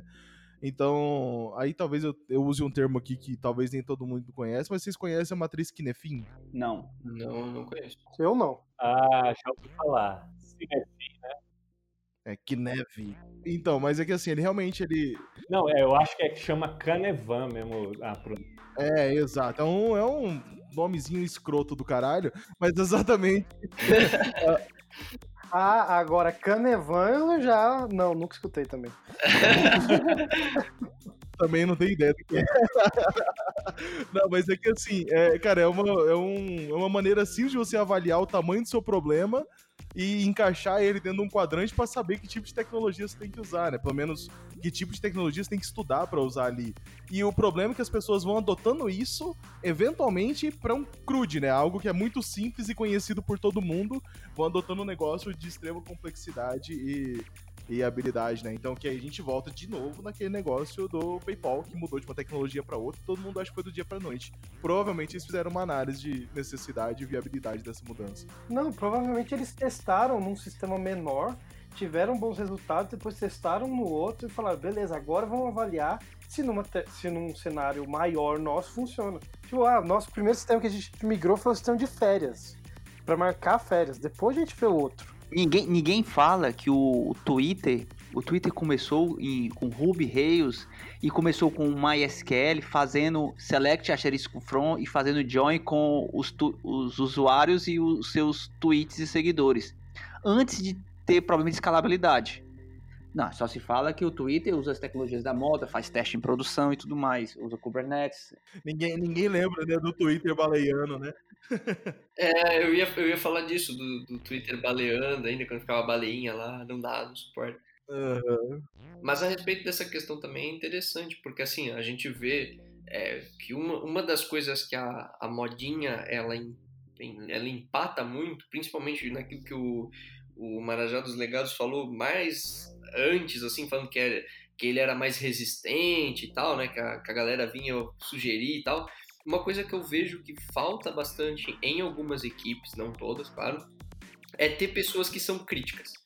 Por exemplo, chega alguém com uma ideia maluca, XYZ, às vezes falta ter alguém experiente dentro da equipe, ou falta ter alguém com maturidade, conhecimento suficiente para olhar e dizer assim, cara, isso aqui que tu tá oferecendo, tem que tomar cuidado, porque vai impactar nisso. Tá vendo? Ó, isso aqui vai impactar lá. Sabe? assim, falta às vezes esse olhar de alguém que conhece a infraestrutura do sistema, alguém que conhece como tudo funciona, sabe? Num todo, assim, né? Do, do geral, às vezes. E aí também para avaliar e dizer, cara, não dá pé isso aqui, sabe? O que, que você tá falando aqui não, não vai chegar lá. Falta alguém com, com experiência e argumentos. Exato, exato. Argu argumento, argumento. A gente entra num problema que a gente já listou em episódios passados, que é um time inteiro formado de júniors, né? Que é o, o júnior de dois anos, a gente volta em todos esses problemas que as empresas hoje não conseguem ter pessoas experientes, né, pra, pra saber lidar com esse tipo de problemas e saber e ter um crítico que não queira, eventualmente, adotar a, a modinha só porque é uma moda, né? O, o cara queira realmente avaliar. Fernando tá errado, viu, Fernando? Porque dois anos você já é sênior aqui, viu? e aí, eu ia... e eu ia comentar exatamente isso agora que você falou. Como a gente vê a modinha da galera sendo sênior fazendo um crude. Gente, é incrível. Eu, ve... eu vejo gente que tá. O cara tá dois, três anos no mercado, sênior. Como assim, cara? Como assim, velho? Cara, isso daí é Zé é padrão. Nunca colocou um sistema em produção, nunca colocou um sistema em produção, não sabe nem o que é dar manutenção, sabe nem olhar os logs em produção. Exato. Não, eu digo mais, eu, eu digo mais, a pessoa não sabe nem o que criar um ambiente dev, um ambiente de stage, um ambiente de demo, um ambiente de produção e nem olhar os logs, né? nem sabe às vezes que existe tudo isso, mas já é sempre. Esse aí nunca trabalhou no final de semana até 9 horas da noite, nunca. Isso aí me lembra o que o Marajá dos Legados falou antes, assim, que é a ideia do cara que é consultor, né? Que ele vai lá, fica seis meses, no máximo um ano no projeto e vaza. E aí ele não vê as cagadas que ele fez. Né? Isso aí é arquiteto e consultor, né? Porque é muito bom ser consultor. Você entra numa empresa, chega, pega um, monte, um time júnior que não sabe como resolver o problema, você googla e sugere, olha, vocês têm que usar Kafka aqui se quiserem escalar. e aí, aí, aí, aí, você ajuda a configurar um servidor vanilla, né? Baunilha ali do, do Kafka. baunilha. Colocou lá pra, pra testar. É, baunilha, porque você não. Segue aquele tutorial. é. Você não tunou nada, né? Você não tunou nada. Aí falou: olha, viu como tá mais rápido aqui na minha máquina? Obrigado, consultor. Você já pode ir embora. E aí, esse, ele, consultor nunca vê o sistema de produção, nunca sabe, não tem nem ideia de se o sistema deu certo ou não. É só o que acontece. É que nem os arquitetos que ficam pulando de empresa a cada seis meses. O cara nunca vê as decisões deles, as decisões que ele tomou em produção. É, é, é, muito arriscado, é muito bom ser arquiteto, ser consultor, assim. Você, você, não, você não corre risco nenhum, você não tá. Você dá uma. chuta uma ideia, uma estimativa de alguma coisa e as pessoas usam. Não, não gosto disso não. Você, você lê na internet né, o que falaram para usar, você recomenda e fala isso. Valeu, obrigado, tchau. Cara, eu, eu costumo comparar o consultor e até mesmo essa galera aí como, tipo, mestre dos magos aparece, dá, um, dá, uma dica ali aleatória e some. Pá, sumiu. Sim. E fica, e fica todo mundo ali com o escudinho, com a urne, com o bastãozinho. E agora, o que, que vamos fazer? Claro, eu, não é todo mundo, né? Eu gosto de fazer esse parênteses aqui dizendo não é todo consultor que é assim, não é todo mundo que segue essa, essa regra, né? Porque às vezes a gente fala as coisas e todo mundo acha, ah, mas eu sou consultor, o cara tá falando mal de mim. Não, se você faz a coisa certa, se você acompanha, se você tá junto, é diferente, né? Mas assim, uma coisa é você chegar para uma equipe, dar uma dica aleatória e, e, sair, e outra coisa é você, que nem vocês comentaram antes, tá dentro e saber que a tua decisão lá na frente impactou. Acho que essa é uma das coisas grandes e que diferencia principalmente bons profissionais de modinha também. É, não, é que é simples, né? Se o cara ficou incomodado com esse comentário, significa que ele é o consultor errado, né? Eu acho que. Eu acho. Se a carapuça serviu, é, é, é de tá mais velho, se a carapuça serviu, meu amigo. Exatamente. Não é culpa nossa, mano. Não, é que também tem o. Me lembra um pouco aquela história que o Fowler falava, que existe o arquiteto arroz, ou algo do gênero, e o arquiteto Matrix. O Matrix é aquele que olhou tudo ali de cima tal, botou para rodar. E vazou, não quer mais nem saber. Ou tem o outro que é o arroz, que tá lá, do lado do time, vendo o que, que deu ruim, o que, que deu bom. E, e tem uma coisa assim que é tipo quando o gerente é, ou alguém de negócios é, fala que uma tecnologia é a solução de todos os problemas, né? A, a, tecnologia vem de fora, assim, do time. Então, tem até uma coisa do, do Gilbert, né? Uma, uma tirinha do Gilbert, que é assim, ele fala assim, ah, eu, eu, precisava saber por que, que a nossa migração para cloud não deu certo. Aí o Gilbert fala, pô, você não deu tempo da gente é, rearquitetar nossa, a, a, nossa aplicação para ficar cloud native e tal. Ah, mas é só colocar containers, é só colocar Kubernetes, é só colocar serverless. E aí começa a falar, né? Aí vai, aí começa. É gRPC, microservices, microfrontend, BFF, e aí. Não, pera, pera, pera, pera. Deixa eu. É que isso aqui tá na pauta. O que é BFF? Pra mim é Best Friends Forever. Eu não sei que porra é essa. eu não sei que porra é essa, mano. Best Friends Forever. É isso. Na verdade, né, esse nome BFF tem uma palestra do Phil Calçado lá da SoundCloud que ele fala que, na verdade, era para ser é, back, é, BEFE, B-E-F-F-E. Só que isso é um palavrão em, em holandês, então eles cortaram. Aí ficou Best Friend Forever. Mas na verdade, o que é? É uma maneira de você aplicar um API Composition no API Gateway. É um negócio muito específico. Nossa senhora, mano. Entendi porra nenhuma. Complicou. Não, gente, é assim. É back-end for front-end. Cada front-end tem um back-end próprio. É isso. É isso mesmo. API específica para front-end, pronto, isso aí. Não, peraí. Então. Então você junta micro front-end com microservices, você tem um BFF. Isso, para cada front-end. Ó, olha aí. Tá bom. Aí você tem um problema, aí você tem um problema. Exato, você tem um problema, eu sei. Mas vamos lá. Juntou os melhores amigos, né? Ficou pensando nos melhores amigos, né? O micro front-end e o microservice são os melhores amigos. Exatamente. Você tem os melhores amigos, exatamente. Olha lá. Alguém entendeu meu momento. Essa época tava explodindo o mobile, né? E aí tinha muita diferença entre como o mobile acessava a API e como um, um, o meu site, né, da empresa ou do sistema acessava a API. Então, ao invés de você fazer uma API general, generalista que desse suporte aos dois, sugestão era cria um, um back-end para o seu mobile, cria um back-end para seu sua versão web e lá atrás dele você junta tudo. Meu Deus do céu, mano, que loucura. É bem interessante. Faz sentido, só que você tem que ter um problema muito grande. É, você tem times grandes, sistemas complexos. E sabe uma maneira de você implementar isso de maneira bem interessante? Uma maneira de você implementar isso de maneira bem interessante, usando GraphQL. Não! Eu ia falar disso. Eu fiquei pensando, não, não é aí que surgiu o GraphQL, pô? Puta! Olha, acho que a professora surgiu com, com outro, outra, outra finalidade, mas acabou entrando aí, mas surgiu com outra finalidade. Mas é, é uma tecnologia que encaixa como uma luva e um problema, né? E é isso que a gente tem que, tem que buscar, né, pessoal? Tecnologia, às vezes, ela vai é, trazer novas oportunidades de negócio que não existiam antes. Tipo, imagina o Uber sem ter um mobile com é, GPS, com internet é, tranquila aí e tal, tirando foto. É, imagina as possibilidades que tecnologias trazem. Não, é engraçado. Acho que recentemente saiu um, um vídeo, né? O filme, na verdade, da de parte da história do, do, do Murilo Gun, que, saca, ele tava na bolha, né? Não sei se vocês conhecem um pouco o Murilo Gun, mas ele tava, ele tinha uma empresa de tecnologia na época da bolha lá de 99, saca? 99, 98, não lembro exatamente a data. Mas ele fala, tipo, eles tinham um protótipo, eles tinham uma, um, um sistema que era pra ser o que é o iFood hoje, entendeu?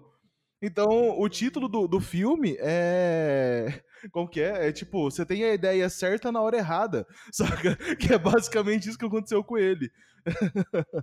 e, cara, é, acontece nesse rolê. Então, buscar modinha compensa, pessoal, ó.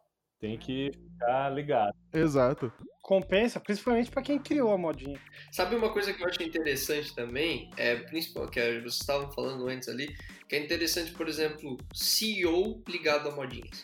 Sabe, sabe uma coisa que me irrita muito? Que a, a, talvez, assim, claro, em um mundo corporativo grande, né? Mais difícil. Mas não tem quando vem um chefe, assim, cara de negócio, não tem nada de tecnologia. Ô, oh, já ouviu falar de tal tecnologia que tá bombando? Será que não dá pra gente aplicar aqui? Aí tu olha e fala assim, não, cara, não, não acredito, cara. Com, com, todo respeito, pode fazer isso? Pode, claro, sugerir é importante. Mas assim, eu acho que a, a grande diferença tá no pós. Porque tudo bem a pessoa trazer. Isso, e não. Entenda que a gente pode não. Entenda que a gente pode não adotar a sua modinha que você trouxe, é só isso. isso, isso, exato. O problema é quando você tem, por exemplo, o CEO, né, a galerinha assim, que é mais ligada a negócio, CEO e tal, que o cara chega e fala assim: não, cara, mas tem que adotar essa tecnologia. Conversei com fulano lá num evento, eles estão adotando e tá funcionando um monte. Tá bom, mas é o negócio deles. O nosso aqui é outro, cara. Me deixa em paz aqui, né? Aí você fala assim, vai lá, vai trabalhar lá. Talvez você seja o dono da empresa? Talvez, mas. que foi demitido. Exato. Oh, é, cara, que que, cara, eu tô vendo aqui essas siglas aqui nessa pauta. O que, que é Graal VM? Quem escreveu essa porra? Quem que fez essa pauta, pelo amor de Deus? O que, que é Graal VM, cara? Eu não sei de verdade. Vixe. o grau VM é um jeito, vai, vamos chamar assim, é uma máquina virtual, etc., que basicamente compila o Java. Bem por cima. Lembra o negócio do C? Aham, ou seja, a gente gira, gira, gira e volta no C. Tá bom, entendi. Isso. Ah, Java, Java foi legal nos últimos 30, 20 anos, 30 anos. Mas agora seria mais legal se ele compilasse. Mas ele não sempre fez isso? De alguma maneira? De alguma maneira? Não, porque aí ele compila antes de rodar. É, é, Entendi. pensa que ele parece muito ser, mas é que você não tem o binário na mão, etc. A pegada é outra, mas no fundo é isso. Olha só, olha só. Cara, eu pesquisei aqui, entrei no site do negócio porque eu não conheço. Aí eu achei muito interessante que aqui diz assim: é, alta performance, máquina virtual poliglota. Aí fala assim: o Grau VM é uma máquina virtual é, universal para rodar aplicações escritas em JavaScript, Python, Ruby, R, aplicações em JVM, tipo Java, Scala, Groove, Kotlin, Clojure e LLVM Based. Caraca, eu olhei e falei assim, velho, eu compro. Por isso aqui eu compro. Se você ler só isso aí, você já comprou, né? Se eu ler, se eu- exato, que aí volta, volta naquilo que a gente falou de não olhar o que deu errado, né? Se eu ler só isso aqui e falar, meu irmão, você pode chamar um cara para programar em Python, em Ruby, em R ou em qualquer uma linguagem JVM, basicamente, e tudo funciona. É meu sonho, cara, é meu sonho. É só o que eu quero pra minha vida. Exato. Você chega pra entrevistar o cara, você pergunta, fulaninho, o que que você conhece? Ele fala, ah, eu só conheço JavaScript. Tá contratado. Ah, eu só conheço Ruby. Contratado. Ah, eu conheço Python. Contratado. Você contrata todo mundo. Você não precisa mais fazer processo seletivo quase, cara. É excelente. Você olha o LinkedIn do cara e fala, hum, ele entende essa linguagem, traz. Isso. Exato. É lindo. Não é lindo isso? Você Na teoria, na teoria a prática é outra, né? Bora. é, exato. É tão bom, né? É tão bom.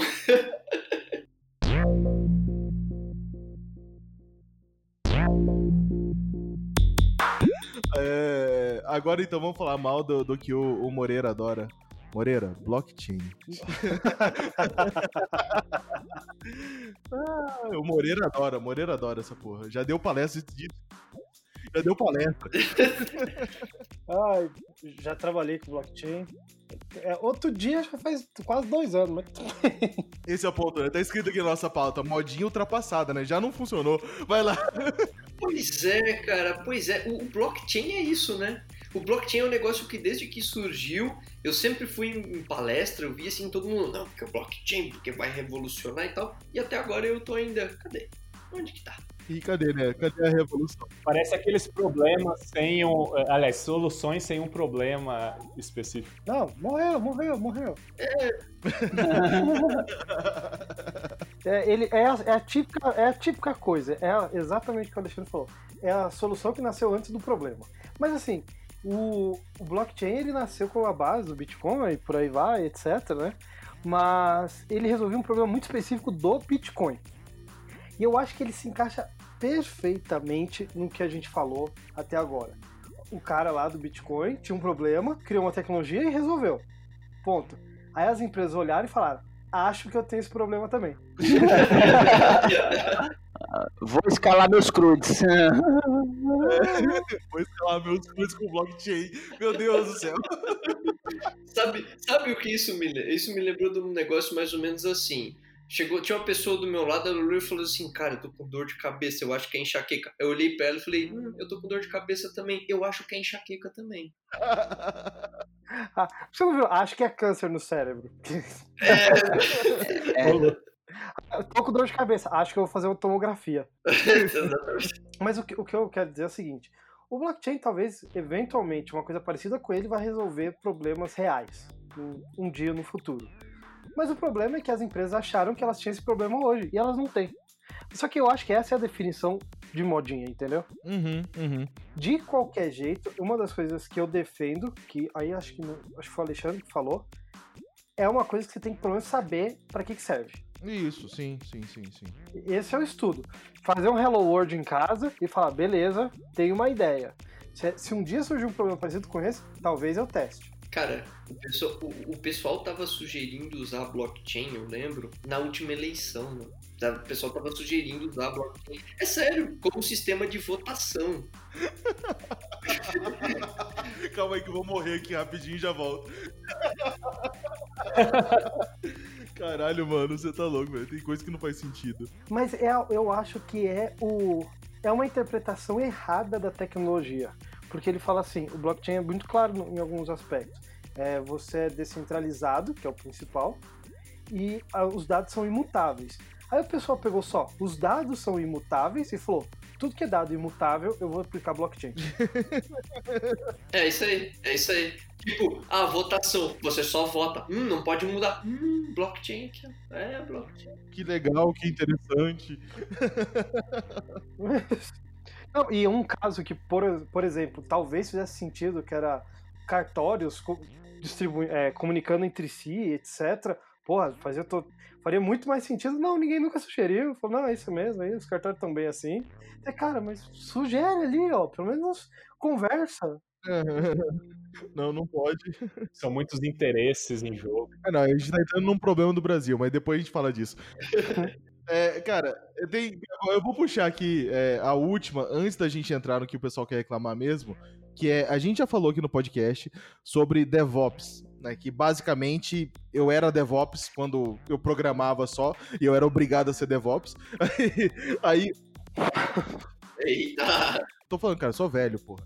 Então, mas tô vendo aqui negócio uma DevSecOps. Expliquem, pelo amor de Deus, que porra é essa? Não sei. Eu também não sei. Ninguém sabe. É tão modinha que ninguém sabe. Caralho, mano. Quem escreveu essa porra? Eu não sei. É tão atual. Não, se, se, a gente não, se a gente não sabe, a gente põe a culpa no João e tá tudo certo. Ele não tá aqui pra se defender. Tá bom, foi o João que escreveu. Mentira, sabe quem escreveu isso aqui? Eu, o startupeiro. Foi o Fred. Foi o Fred, certeza que foi o Fred. O startupeiro. Calma que só tá chegando, Fred. Cara, essa galera da Irlanda não sabe, não sabe, não sabe fazer um, um cru de escalar para dois usuários. Essa galera da Irlanda dá pra confiar, não. Cara, dizem, dizem por aí, né, que uh, vai ficar cada vez mais difícil, né, o pessoal acompanhar o tanto de tecnologia que a gente tem, né? Então, por exemplo, já tem, por exemplo, livros de HTML for babies e tudo mais, né? Então eu sugiro pegar essa pergunta e perguntar para uma criança de uns 3 ou 4 anos que ela deve saber. ela deve saber. Ela deve, ela deve estar mais atualizada que a gente. Caralho, mano, tem um negócio escrito na pauta que ninguém sabe o que é. Parabéns pra nós. Não, calma aí. Eu, sei o que tá escrito aí. É. O que que tá escrito aí? É, o, o de, é uma variação de DevOps que a gente até falou no episódio pra trás que é o cara que também cuida de segurança. Ah, não.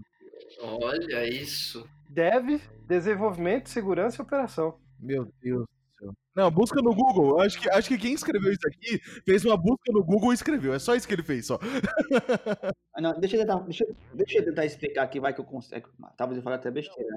É, é porque é o seguinte, para mim, esse DevSecOps, o DevOps já engloba isso aí, né? Porque a ideia do, do DevOps é eu conseguir é, entregar software num, numa cadência que o negócio precisa, junto com o apoio da equipe de operações, vou chamar a equipe de infra, né? Porque de certa forma a equipe de desenvolvedores quer entregar rápido, enquanto a equipe de infra quer frear por questão de estabilidade.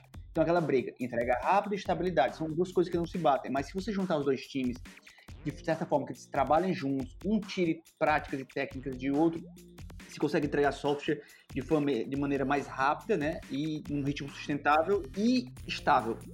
O que é o DevSecOps? Né? É, é do tipo seguinte: a ideia do, do, DevOps, a filosofia, né? não é nem um cargo, é uma filosofia, é eu pegar todas aquelas práticas que eu executava no final do ciclo que eu, de, de entrega de software e trazer para o começo. Por exemplo, em vez de eu me preocupar só com a segurança lá na última ponta, lá no final, quando eu vou liberar o file, as URLs e tudo mais, eu trazer esse problema já para o desenvolvimento. Ou seja, pegar aqueles especialistas de segurança que fazem, que trabalham junto com o pessoal da Infra e dizer, olha, o que, é que você pode me ajudar aqui para eu já começar desde o início a aplicar técnicas e práticas de segurança no meu código para evitar certos problemas de, de, de invasão. Então, o DevOps, é, DevSecOps é mais ou menos isso. É trazer práticas que eu aplicava somente no final e trazer para o começo, desde verificar se minhas bibliotecas estão atualizadas, se os patches foram aplicados é, é, é, nas bibliotecas, nos frameworks, se existem bugs conhecidos, vulnerabilidades. Então eu trago para o começo para tirar proveito e para quando eu chegar no final já ter algo mais seguro e mais estável. É, o Aquiles pode me, pode me corrigir. Meu Deus. Foi você que escreveu, né, Aquiles? Foi você que escreveu essa porra. Ninguém queria assumir a autoria. né? Não, é, é isso mesmo. É, eu tava brincando aí que eu, eu não conhecia, mas é isso. eu- é, fui eu. mas o Ponte realmente mandou muito bem. E aí, o seguinte, eu fico caçando modinhas, sou caçador de modinhas. Caraca, gostei. Puta merda. Boa. Alguém tem, alguém, alguém tem um currículo foda e não sou eu, né, Aquiles? Gostei. Gostei, ô, Aquiles. Vou vou botar. O melhor, o melhor currículo é do Aquiles, cara. Aquiles, eu, eu gostei. Eu vou botar isso como hobby. Qual o seu hobby? Caçador de modinhas. E a melhor plataforma para se caçar modinhas é o Twitter. E aí eu, eu tava vendo, né? Umas coisas assim dessa semana passada, e aí tem lá o, o Adrian Crockcroft, que é, foi o cara, o CTO da Netflix, na época áurea aí de modinhas, e agora tá na AWS, Amazon AWS. E aí ele tá falando de Buzz Prod DevOps. Quê? Buzz de Business, Prod, eh, Prod de Products e aí DevOps de Development Operations. O o cara ele não, ele não consegue, não se contenta, né? ele não consegue parar num lugar só. Eu acho que era a ideia do ágil. Não, mas a gente, já, a gente já criticou isso aqui. A gente já criticou isso aqui. A pessoa, pra ser feliz, tem que criar um termo. Chega de internet por hoje. O, o- a, a história do desenvolvedor agora, do desenvolvedor. Porque a, pra você ser homem é: você nasce, planta uma árvore, tem um filho, escreve um livro e morre. Aí agora a história do desenvolvedor é: você nasce, faz um crude, cria um termo e morre. Tem o lance de criar uma lei também, né? Tipo, É verdade. Nós do Dev Cansados, nós já temos já nosso termo, que é o Developer Full Stack, né, aí, o Elastic Full Stack. nós já temos já o nosso, tá ótimo, valeu, obrigado. Chega. Já criei o CRUD, já criei o CRUD. Já podemos morrer. o, o pessoal tava falando de uma lei dos cansados. Posso falar? Meu Deus. Saiu da nossa mão isso aí. Saiu da nossa mão, vai. Manda aí. A lei dos cansados, que tem a ver com modinha. Eita! A lei dos cansados. A utilidade de uma tecnologia para o seu projeto é inversamente proporcional ao hype. Que legal. É, é bom que dá pra ensinar na matemática, né? no SQL. Ó, Ah, alguém falou de SQL aí, culpado. A gente tava de NoSQL. Você- SQL é, é anti-hype. Não, SQL é anti-hype. É inversamente proporcional ao hype. É, é, a tecnologia tem que ser é, chata, né? Boring. Sempre. Cara, pe- pensa bem, teve o Big Bang, explodiu e tal, beleza. E sobraram duas coisas, as baratas do SQL. E o ponte, e o ponte, porque alguém tem que dar manutenção no SQL, é o ponte. Isso, o coach. Porra, ponte, você tá salvo então, caralho. Eu tô salvo. É, alguém tem que manter essa porra. Alguém já se esbarrou, alguém já se esbarrou com algum coach de, de tecnologia? No LinkedIn ou em algum lugar assim? Cara, te- teve um que tentou me adicionar essa semana, eu ignorei. Eu, eu não, não, já, mas não de tecnologia. Não, ó, cara. Puxa aí, Fernando. Cria um drama aí pra falar de microserviço aí. Começa, puxa aí. Ai, mano, a- o resumo que tem são 72 servidores para uma única aplicação. Esse é meu problema com microserviços. foi, a última, foi a última contagem que eu. Esse é o problema do microserviço com o serviço. Aí ele põe outros microserviços para diminuir a complexidade pela quantidade de microserviços. Exatamente. Aí deu ruim, ele assim, vamos por mais gerenciador de microserviço. Aí você tem tanto gerenciador de microserviço que você cria o gerenciador de gerenciador de microserviço. Só para constar, é, é real essa história. Mas é, é mesmo, assim, tipo, tem um monte de startup que tá usando microserviços. Mas tem o, o, o número de startups ao quadrado de startups resolvendo problemas criados por microserviços. Sim, sim. Cara, alguém, alguém tem que vender mesmo. É um puta negócio, hein? É gerador de emprego o microserviço. Foi algum consultor que inventou isso daí. Com certeza. Não, Porque olha a bola de neve, olha a bola de neve de emprego aí. Eu tenho uma startup que gerou cinco empregos. Aí eu tenho uma startup que gerou 25 empregos para resolver os problemas da startup, que vão gerar mais emprego ainda para outras startups resolverem o problema da startup que resolveu o problema da startup. Em 2010, uns amigos meus criaram uma startup para atender startups. Nossa! Na época, alguém... alguém tinha uma ideia e não tinha desenvolvedor. Eles eram a startup que era o braço desenvolvedor dessas duas startups. Acho que faz sentido o que o Moreira tava falando. Startup que alimentam startups, é isso aí. Compra coletiva, né? Compra coletiva. Se criaram sites para agregar compra, sites de compra coletiva. Exatamente, exatamente isso aí que aconteceu. Ah, beleza. É, é que eu. é, o que eu acho triste, assim, da adoção de microserviços, porque resolve realmente problemas de operações para empresas muito grandes e tal. Agora, o que eu acho triste é empresa pequena tentando usar isso é, como uma maneira de componentizar o seu código, sabe? É, é, ao, ao invés de aprender como é que se componentiza código, usa um sistema distribuído, não é, Ponte? Perfeito. Ah, nem falo. Eu odeio sistemas distribuídos. É, é a, é a- Tipo assim, você tem a chance de trabalhar num sistema que é fácil. É uma aplicaçãozinha monolita, né? Hashtag volta monolito. E o que, que a pessoa faz? Não, eu vou distribuir essa aplicação para dificultar a minha vida e a dos meus amigos que trabalham comigo. E ele vai lá e adota a ideia de microserviço, que é a forma mais difícil de se desenvolver software, é usando sistemas distribuídos.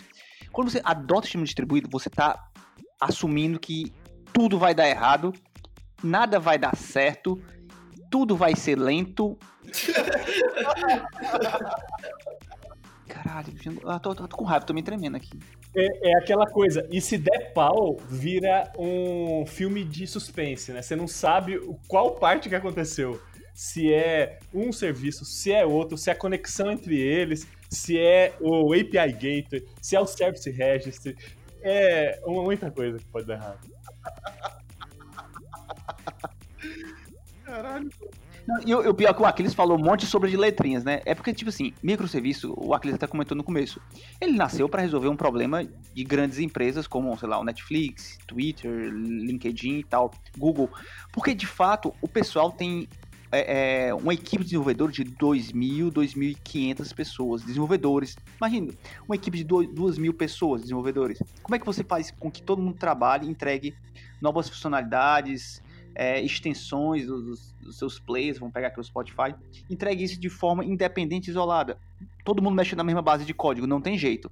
Então alguém falou o seguinte: olha, se a gente distribuir aqui nossa aplicação em módulos independentes, isolados, onde eles se comunicam através da rede, talvez as equipes consigam trabalhar de forma independente. Ela consiga deployar e fazer release independente sem esperar a, a entrega das outras, né? E foi o que aconteceu. O microserviço nasceu para escalar times. Nasceu para escalar times. Só que as pessoas começam a vender que microserviço nasceu para escalar é, aplicação. Não é, nasceu para escalar times, cara. Então, se a primeira coisa que você saber que você não precisa de microserviços é que se você tiver 10 pessoas, no menos de 10 pessoas no seu time, eu vou botar 10 aqui, mas pega qualquer outro número, 20, você não precisa de microserviços. Um time de duas, de duas pizzas, como dizem na Amazon. Se você tiver mais de 1.500, talvez faça sentido, né? Mas isso, mas isso é, algo, é algo bizarro, porque assim, ó, por exemplo, o, o que o Marjal dos Legados falou agora, o- a galera tá criando microserviço para sistema que tem 10, 15, 20 acessos diário, cara. Não faz sentido, sabe? Não faz... Você tá gastando muito mais com, com recurso, você demora muito mais tempo para ter todo esse cuidado com a arquitetura do que o pessoal tá usando de fato seu sistema, sabe? Eu tô, você tá criando um microserviço para fazer um sistema para marcar férias. Numa empresa, de vi, numa empresa de 20 funcionários. Isso Um Excel resolveria. Um microserviço, não. Sete, sete microserviços e um gerenciador deles. Como é que você vai resolver? Para bater ponto de, de, de 10 funcionários na sua empresa. Eu vou criar um microserviço para bater pontos de 10 funcionários na minha empresa. Claro, rodando em Kubernetes. Mas assim, e, e, também tem um outro ponto, por exemplo, a gente falou de microserviços, mas a mesma coisa eu escuto para esse lance de, de tribos e de squads e tudo mais, que é um conceito que eu vi primeiramente o Spotify trazendo. Cara, esses tempos atrás estava comentando com um colega que trabalha numa startup, ele, não, porque é a nossa tribo e no meu squad, eu olhei e falei, querido, quantas pessoas trabalham na tua empresa? Ah, 10. Eu olhei e falei, velho, que porra é essa? Não faz sentido. que porra de tribo é o quê, velho? Nada. Sabe? Eu que sou da, da área de gestão, na verdade, eu sou. Nesse momento que eu posso falar sobre isso é. Não funciona, tá? Continua chamando de time, continua chamando de pessoal da TI, saca? Foda-se do que você tá chamando, o menino da TI, tá ligado? Desde que a gente esteja entregando resultado, para de. chama de, do mais simples, porra. O cara que fica inventando moda. É foda isso. Mas, mas, mas o, o, que o, Fernando, o, que o Fernando, tá falando faz sentido. O pessoal da, da, da, Spotify criou. É bom a gente não fugir do assunto que eu mais odeio, que é microserviço, mas. ele criou a, a, ideia de squads, ele criou a ideia de tribos, de guildas, tudo. E lá parece que por volta de 2011, 2012 foi quando ele divulgou o modelo Spotify, né? Que hoje existe consultores vendendo o modelo Spotify, é incrível. E tipo assim, esse modelo que, que se vende hoje, a própria Spotify não usa mais. E o criador do, do, desse, desse, tal desse modelo falou o seguinte: olha, é, esses nomes que eu dei, squad, tribos, guildas, poderia ser qualquer nome. Na época eu resolvi esses nomes, mas você pode chamar de qualquer nome. O Aquiles até falou, são os tal dos times multifuncionais, de certa forma. Então, tipo assim, se prender a nome é questão de, de, de marketing para vender, né? Mas vamos voltar ao que importa, que é o microserviço. Vocês estão fugindo. Falar mal de microserviço, né? Olha, é legal, microserviço, quando alguém, um cara chega para mim e fala, olha, eu vou usar microserviço na minha empresa, vamos migrar um legado, eu pergunto, cara, imagina o seguinte, quando tu trabalha com um único banco de dados, é normalmente o pessoal trabalha com banco relacional, eu pergunto, vocês abrem uma transação e gravam em três tabelas, ou mais tabelas. Agora que tu vai distribuir isso aí, a pergunta é, Imagina que a tua tabela de estoque está em um microserviço, imagina que a tua tabela de vendas está em outra e a tua tabela de clientes está em outra, de produtos talvez. Como é que tu faz para para garantir que tudo vai ser gravado de forma transacional e atômica? Pronto. Basta meter o problema de transação na conversa que o cara entende que ele não entende nada sobre o sistema distribuído. Deixa de fazer sentido o microserviço dele, né? é, é, é porque é o seguinte, as pessoas acham que é fácil, não é. Sistemas distribuídos é a coisa mais difícil que tem na nossa área. Você tem que se preocupar com erros que acontecem a todo momento, latência de rede, é, é, é, respostas é, de erro, problema transacional, orquestração de serviços, é, coordenação de serviços, o tal da back pressure, se um serviço começar a sobrecarregar outro, o outro tem que responder como para que o outro entenda. É, assim, são tantos detalhes que, tipo assim, a pessoa tem que ser. Como é que uma pessoa se, se maltrata, como é que a gente fala? Uhum, tem que ser masoquista. Masoquista? É masoquista, tem que ser masoquista. Mas sabe, sabe uma coisa desse de microserviço que me incomoda também? Serviço de mensageria. Cara, você, você chega para as pessoas e fala assim, cara, você já pensou que algumas coisas você vai precisar de serviço de mensageria? Não, RabbitMQ, RabbitMQ, RabbitMQ para lá e para cá. Tá bom, aí você vai lá olhar, os caras não usam na prática, velho. Coisa não, sabe? Não funciona, não usa, não, não tá direito configurado, não tá direito funcionando, aí você fica, tá, peraí. Só, se, só seguiu aquele tutorial. É. Mas é interessante que me lembrou de, assim, é, uma época, muitos anos atrás, que eu ficava indo atrás de banda, de rock, não sei o quê. E às vezes você nem ouvia o disco, que era difícil de você é, pegar o CD e tal, ou a fita cassete. Sou velho mesmo. Piratear, pirateiro safado. É. Mas aí, tipo, você falava que ouviu só pra ficar, ah, eu sei, eu conheço e tal. Quem nunca? Então era só você falar o nome da banda, aí você tava bem. Então, pra tecnologia parece que tem uma coisa parecida, sabe? Caralho, mano. Você falou de banda de, de música aí, eu lembrei também. Nossa, nós é velho mesmo, né? eu lembrei que, tipo, eu, eu era o cara que não falava e o pessoal falava que eu era poser. Mas É, tá isso, é poser, é exatamente esse termo, né? O cara que pega, pega um monolito e vai distribuir, vai segregar em microserviços e, e pega, eu vou falar aqui DDD, né, que é os contextos delimitados, os bounded context, e separa em vários microserviços e faz eles se comunicarem através de mensageria, eventos, o cara acabou de complicar a vida dele mais ainda. Porque é, é porque é o seguinte, porque antes eu tinha um monolito que se comunicava é, dentro do mesmo processo da JVM, então era imediato e a chance de dar falha era praticamente impossível. Aí, em vez de eu migrar para microserviço e ter uma, uma comunicação síncrona, que é até mais fácil de gerenciar, gerenciar erros e manipular qualquer retentativa de erro, eu vou lá e faço todos os meus microserviços se comunicarem de- através de eventos assíncronos. Pronto.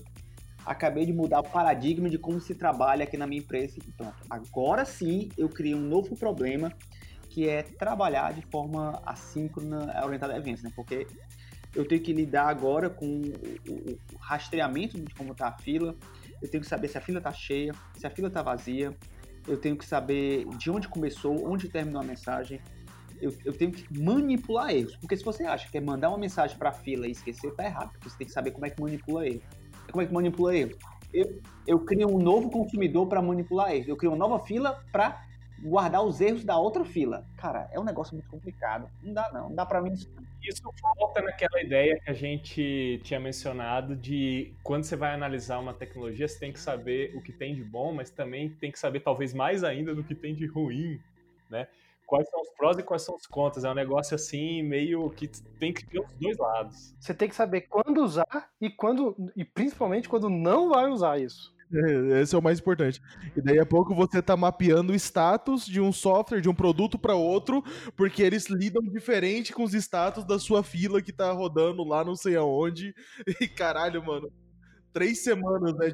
Sim, e, e, e aí o Marajá dos Legados falou sobre coisas async. E aí volta algumas coisas que a galera mais. algumas tecnologias mais da modinha estão usando em- diversos fatores. Trabalhar com coisas async. Ah, não, a gente faz um negócio async. Cara, a quantidade às vezes de problemas que a gente pega por ser async não é brincadeira, cara. Assim, seja de uma máquina para outra, seja de um, um servidor para outro, seja de um dispositivo móvel para outro, cara. Meu, a gente está implementando um negócio lá em Android. E é- boa parte das chamadas agora é tudo com corrotina. É, sabe, tu, tu já não usa mais tanto a main thread. É legal? É legal, sim. É bacana? É bacana. Só que, velho, às vezes começa a dar uns problemas que ninguém sabe o que é, sabe?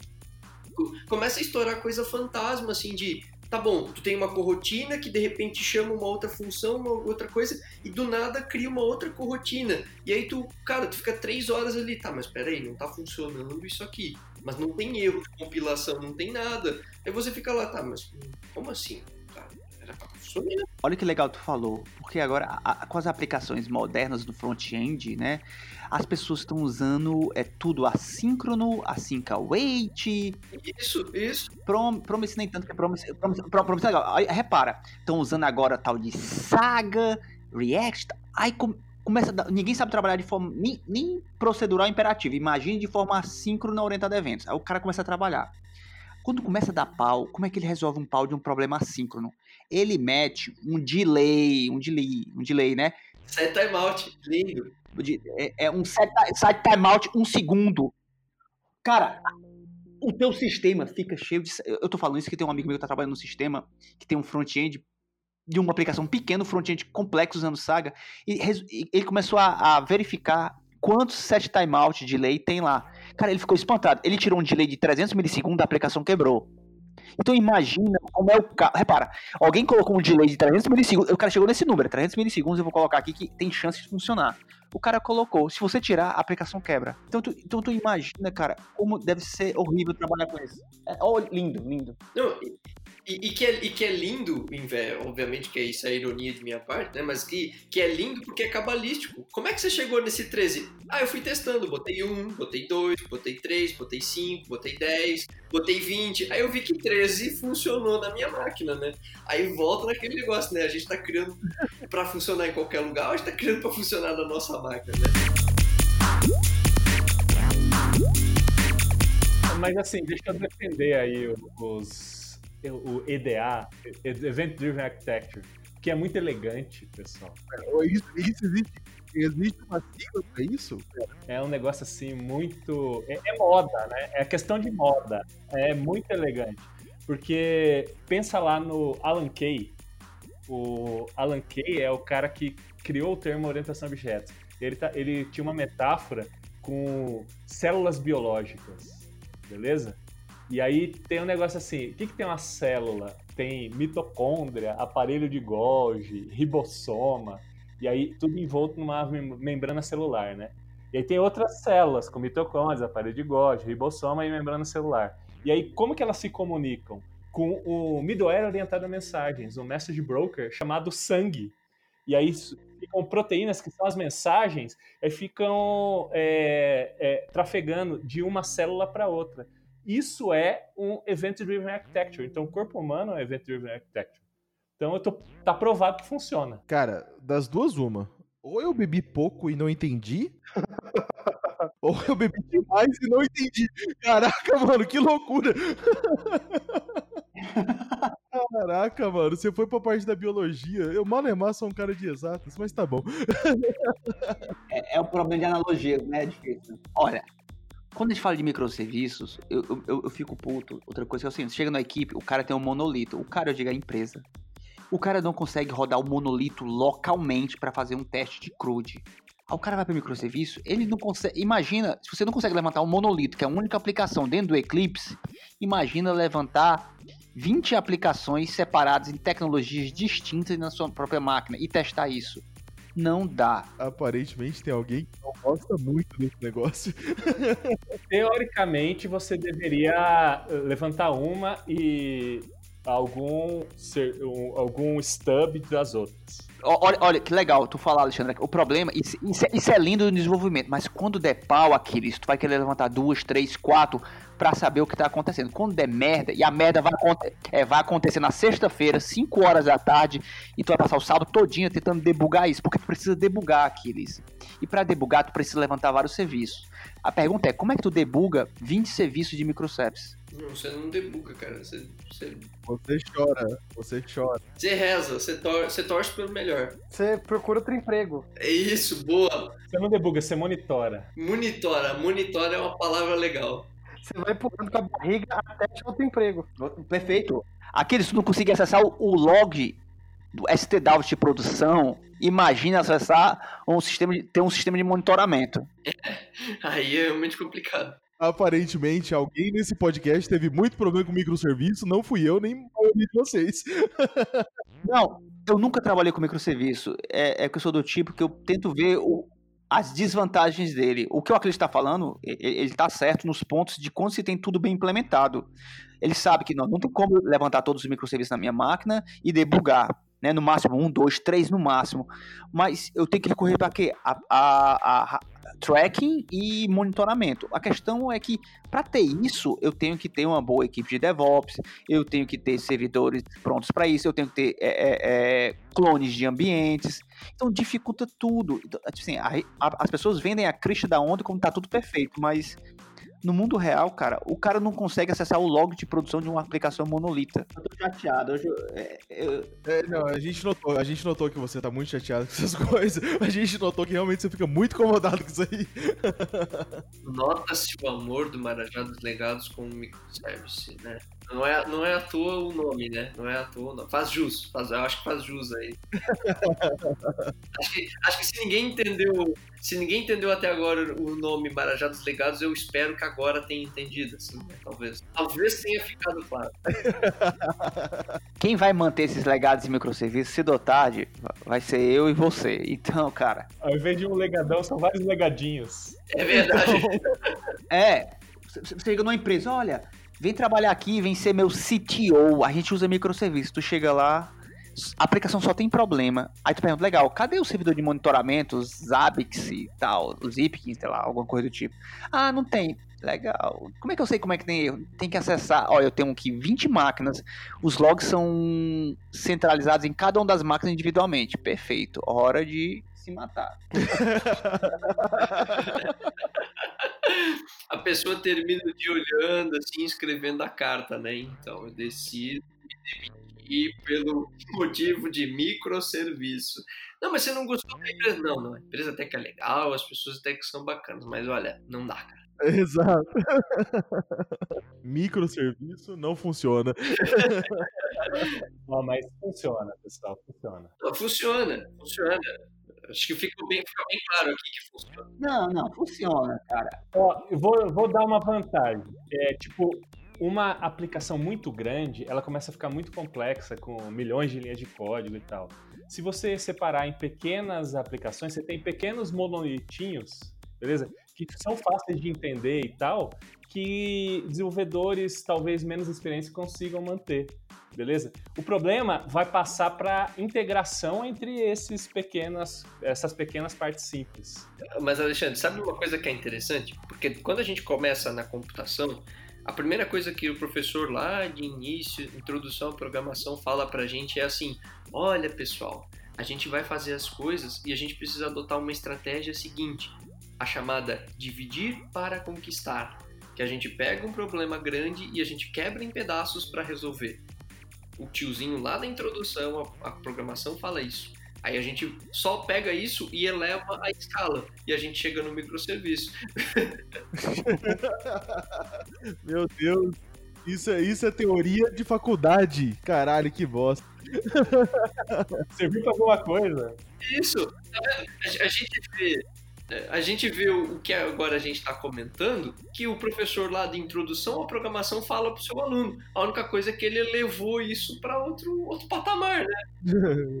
ah, não, mas sabe, sabe por que, que isso aconteceu? Não, sabe por que, que isso aconteceu? Porque tinha uma porra de um júnior que tava fazendo faculdade ainda e virou sênior e ouviu essa porra desse professor e aplicou essa merda na vida real. Caralho. Não, mas assim, falando sério, pessoal, é tipo, dá para que, você quebrar as coisas de maneira mantendo tudo no mesmo processo, assim, né?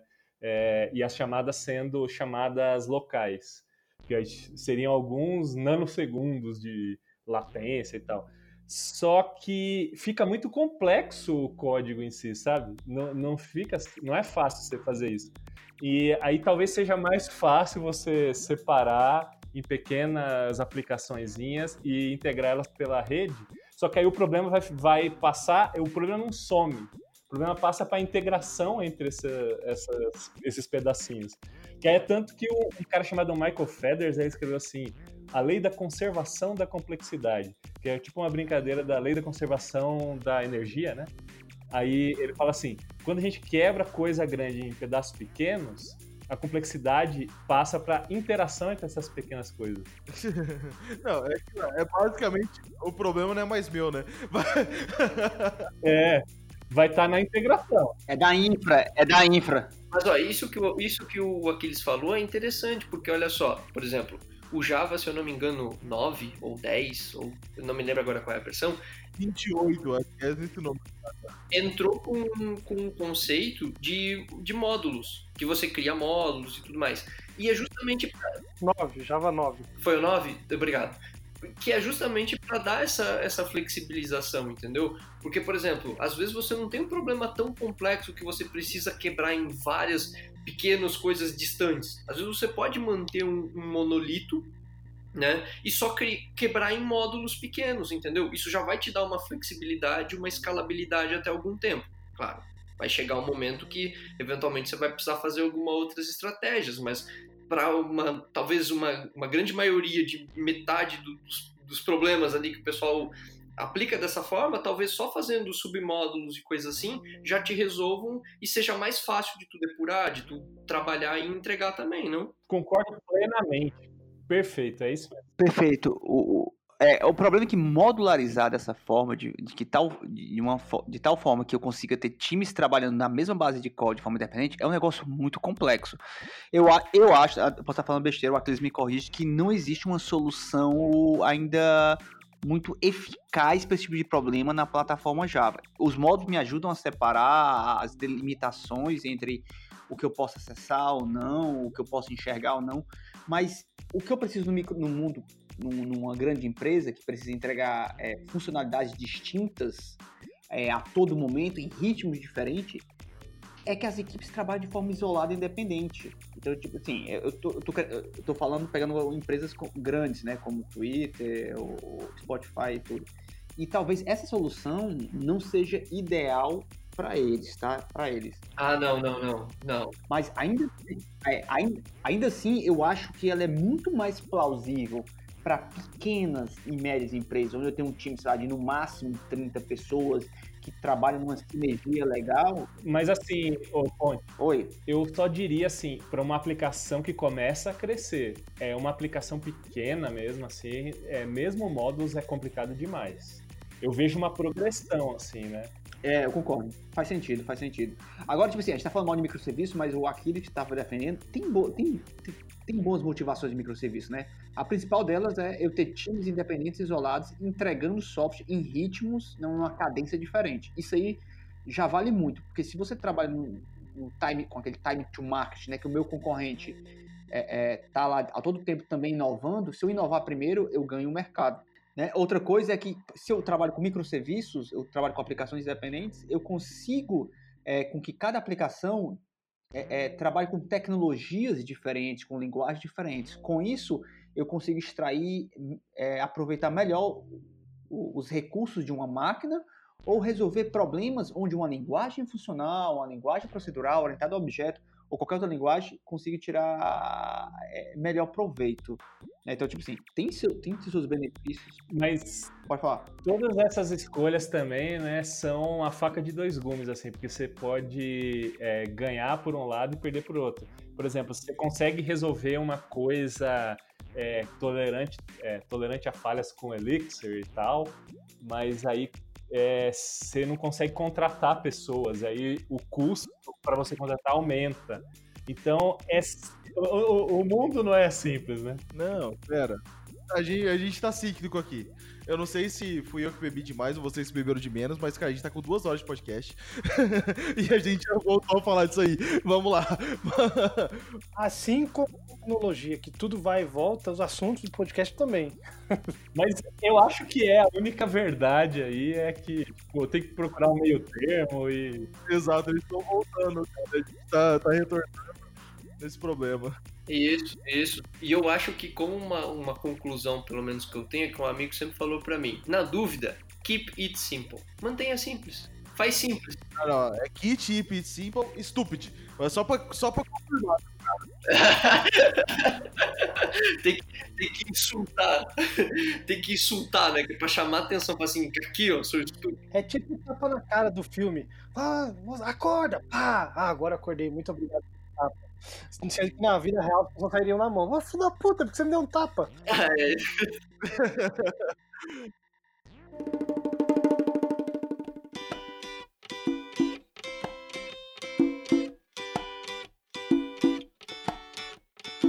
Bom, é, puxando agora o nosso quadro Pausa por Café, acho que hoje o dia é o, o, o Caveira falar sobre o rolê dele no outro podcast. Faz sua propaganda aí, fala como que é, qual que é a sua frequência, que tomara que seja diferente da nossa, que a nossa é aleatória. Manda ver aí, Caveira. Bom, pri- primeiramente o spoiler é igual a de vocês. é random. Mas é, é porque, assim, eu, eu sou o Sr. Caveira, na verdade eu fico postando mais coisa no Twitter mesmo, né? Eu fico zoando lá com a galera. É, tudo surgiu de uma brincadeira, assim mesmo, e essa brincadeira hoje eu consegui expandir ela pra gente criar um podcast chamado Taverna da Programação. É, podem ouvir também, a gente tem uns podcasts aí bem maneiros também. A ideia era a gente fazer tipo como se fosse uma conversa de bar, assim, uma conversa é, informal sobre tecnologia, então junto alguns amigos, junto algumas pessoas. Vocês, inclusive, estão convidadíssimos para fazer um podcast lá com a gente, por favor. Ó que eu vou, hein? Estaremos lá. Sentem lá na nossa taverna, de verdade, a gente espera muito vocês. Lá todo mundo é aceito, todo mundo, magos nível alto, anões que estão começando, sabe, druidas, elfos, todo mundo, todas as, as classes são muito bem-vindas. Uh, nível alto, nível baixo também. Bêbados, bêbados, anões bêbados. Bêba- principalmente, o, o Taverneiro Master é o mais bêbado de todos. É nóis. A gente, a gente busca fazer sempre um podcast descontraído, como vocês também, assim, né? Temos uma pegada até bem parecida de verdade. Ah, e fico muito feliz de estar aqui, né? De participar com vocês. E é isso, me sigam no Twitter, arroba senhor underscore caveira. E para procurar a Taverna da Programação é só procurar por TAV, T-A-V, Programacão. Tudo junto. E no Spotify também acha, né? Taverna da programação, por exemplo. Sim, sim, a gente tem Spotify, tem site também, a gente interage por aí e tal.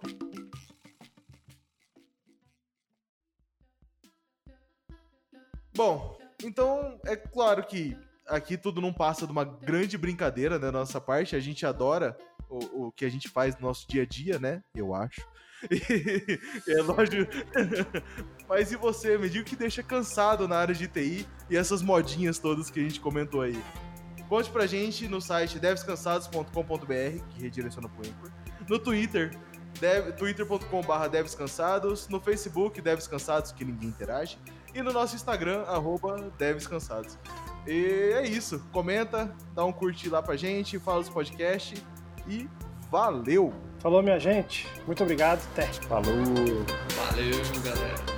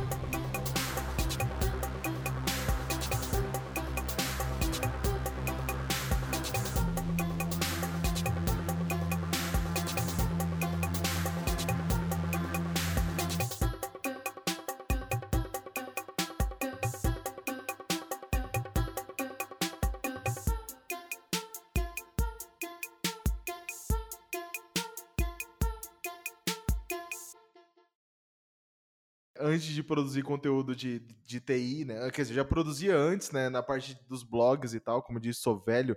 Então, em 2007, eu tinha meu próprio blog. Aí, aí eu parei com isso, aí eu fui produzir conteúdo sobre cerveja. E aí eu também desisti e agora estamos aí tentando podcast, porque nós é brasileiro. Cara, é que, é que produzir conteúdo de cerveja eu acho que é difícil, né, cara? Porque você pensa assim, você começa a escrever sobre uma cerveja e você fica, putz, mas eu precisava tomar essa cerveja. Aí você toma a cerveja e você fala, não quero mais escrever, dane-se. Tá, mas não, meu canal no YouTube tá lá até hoje. Eu tenho, eu tenho um canal no YouTube com 150 vídeos sobre cerveja. Caraca, bastante, bastante. Isso. Aí eu ficava bêbado toda vez que ia gravar, é a parte mais divertida, editar uma merda.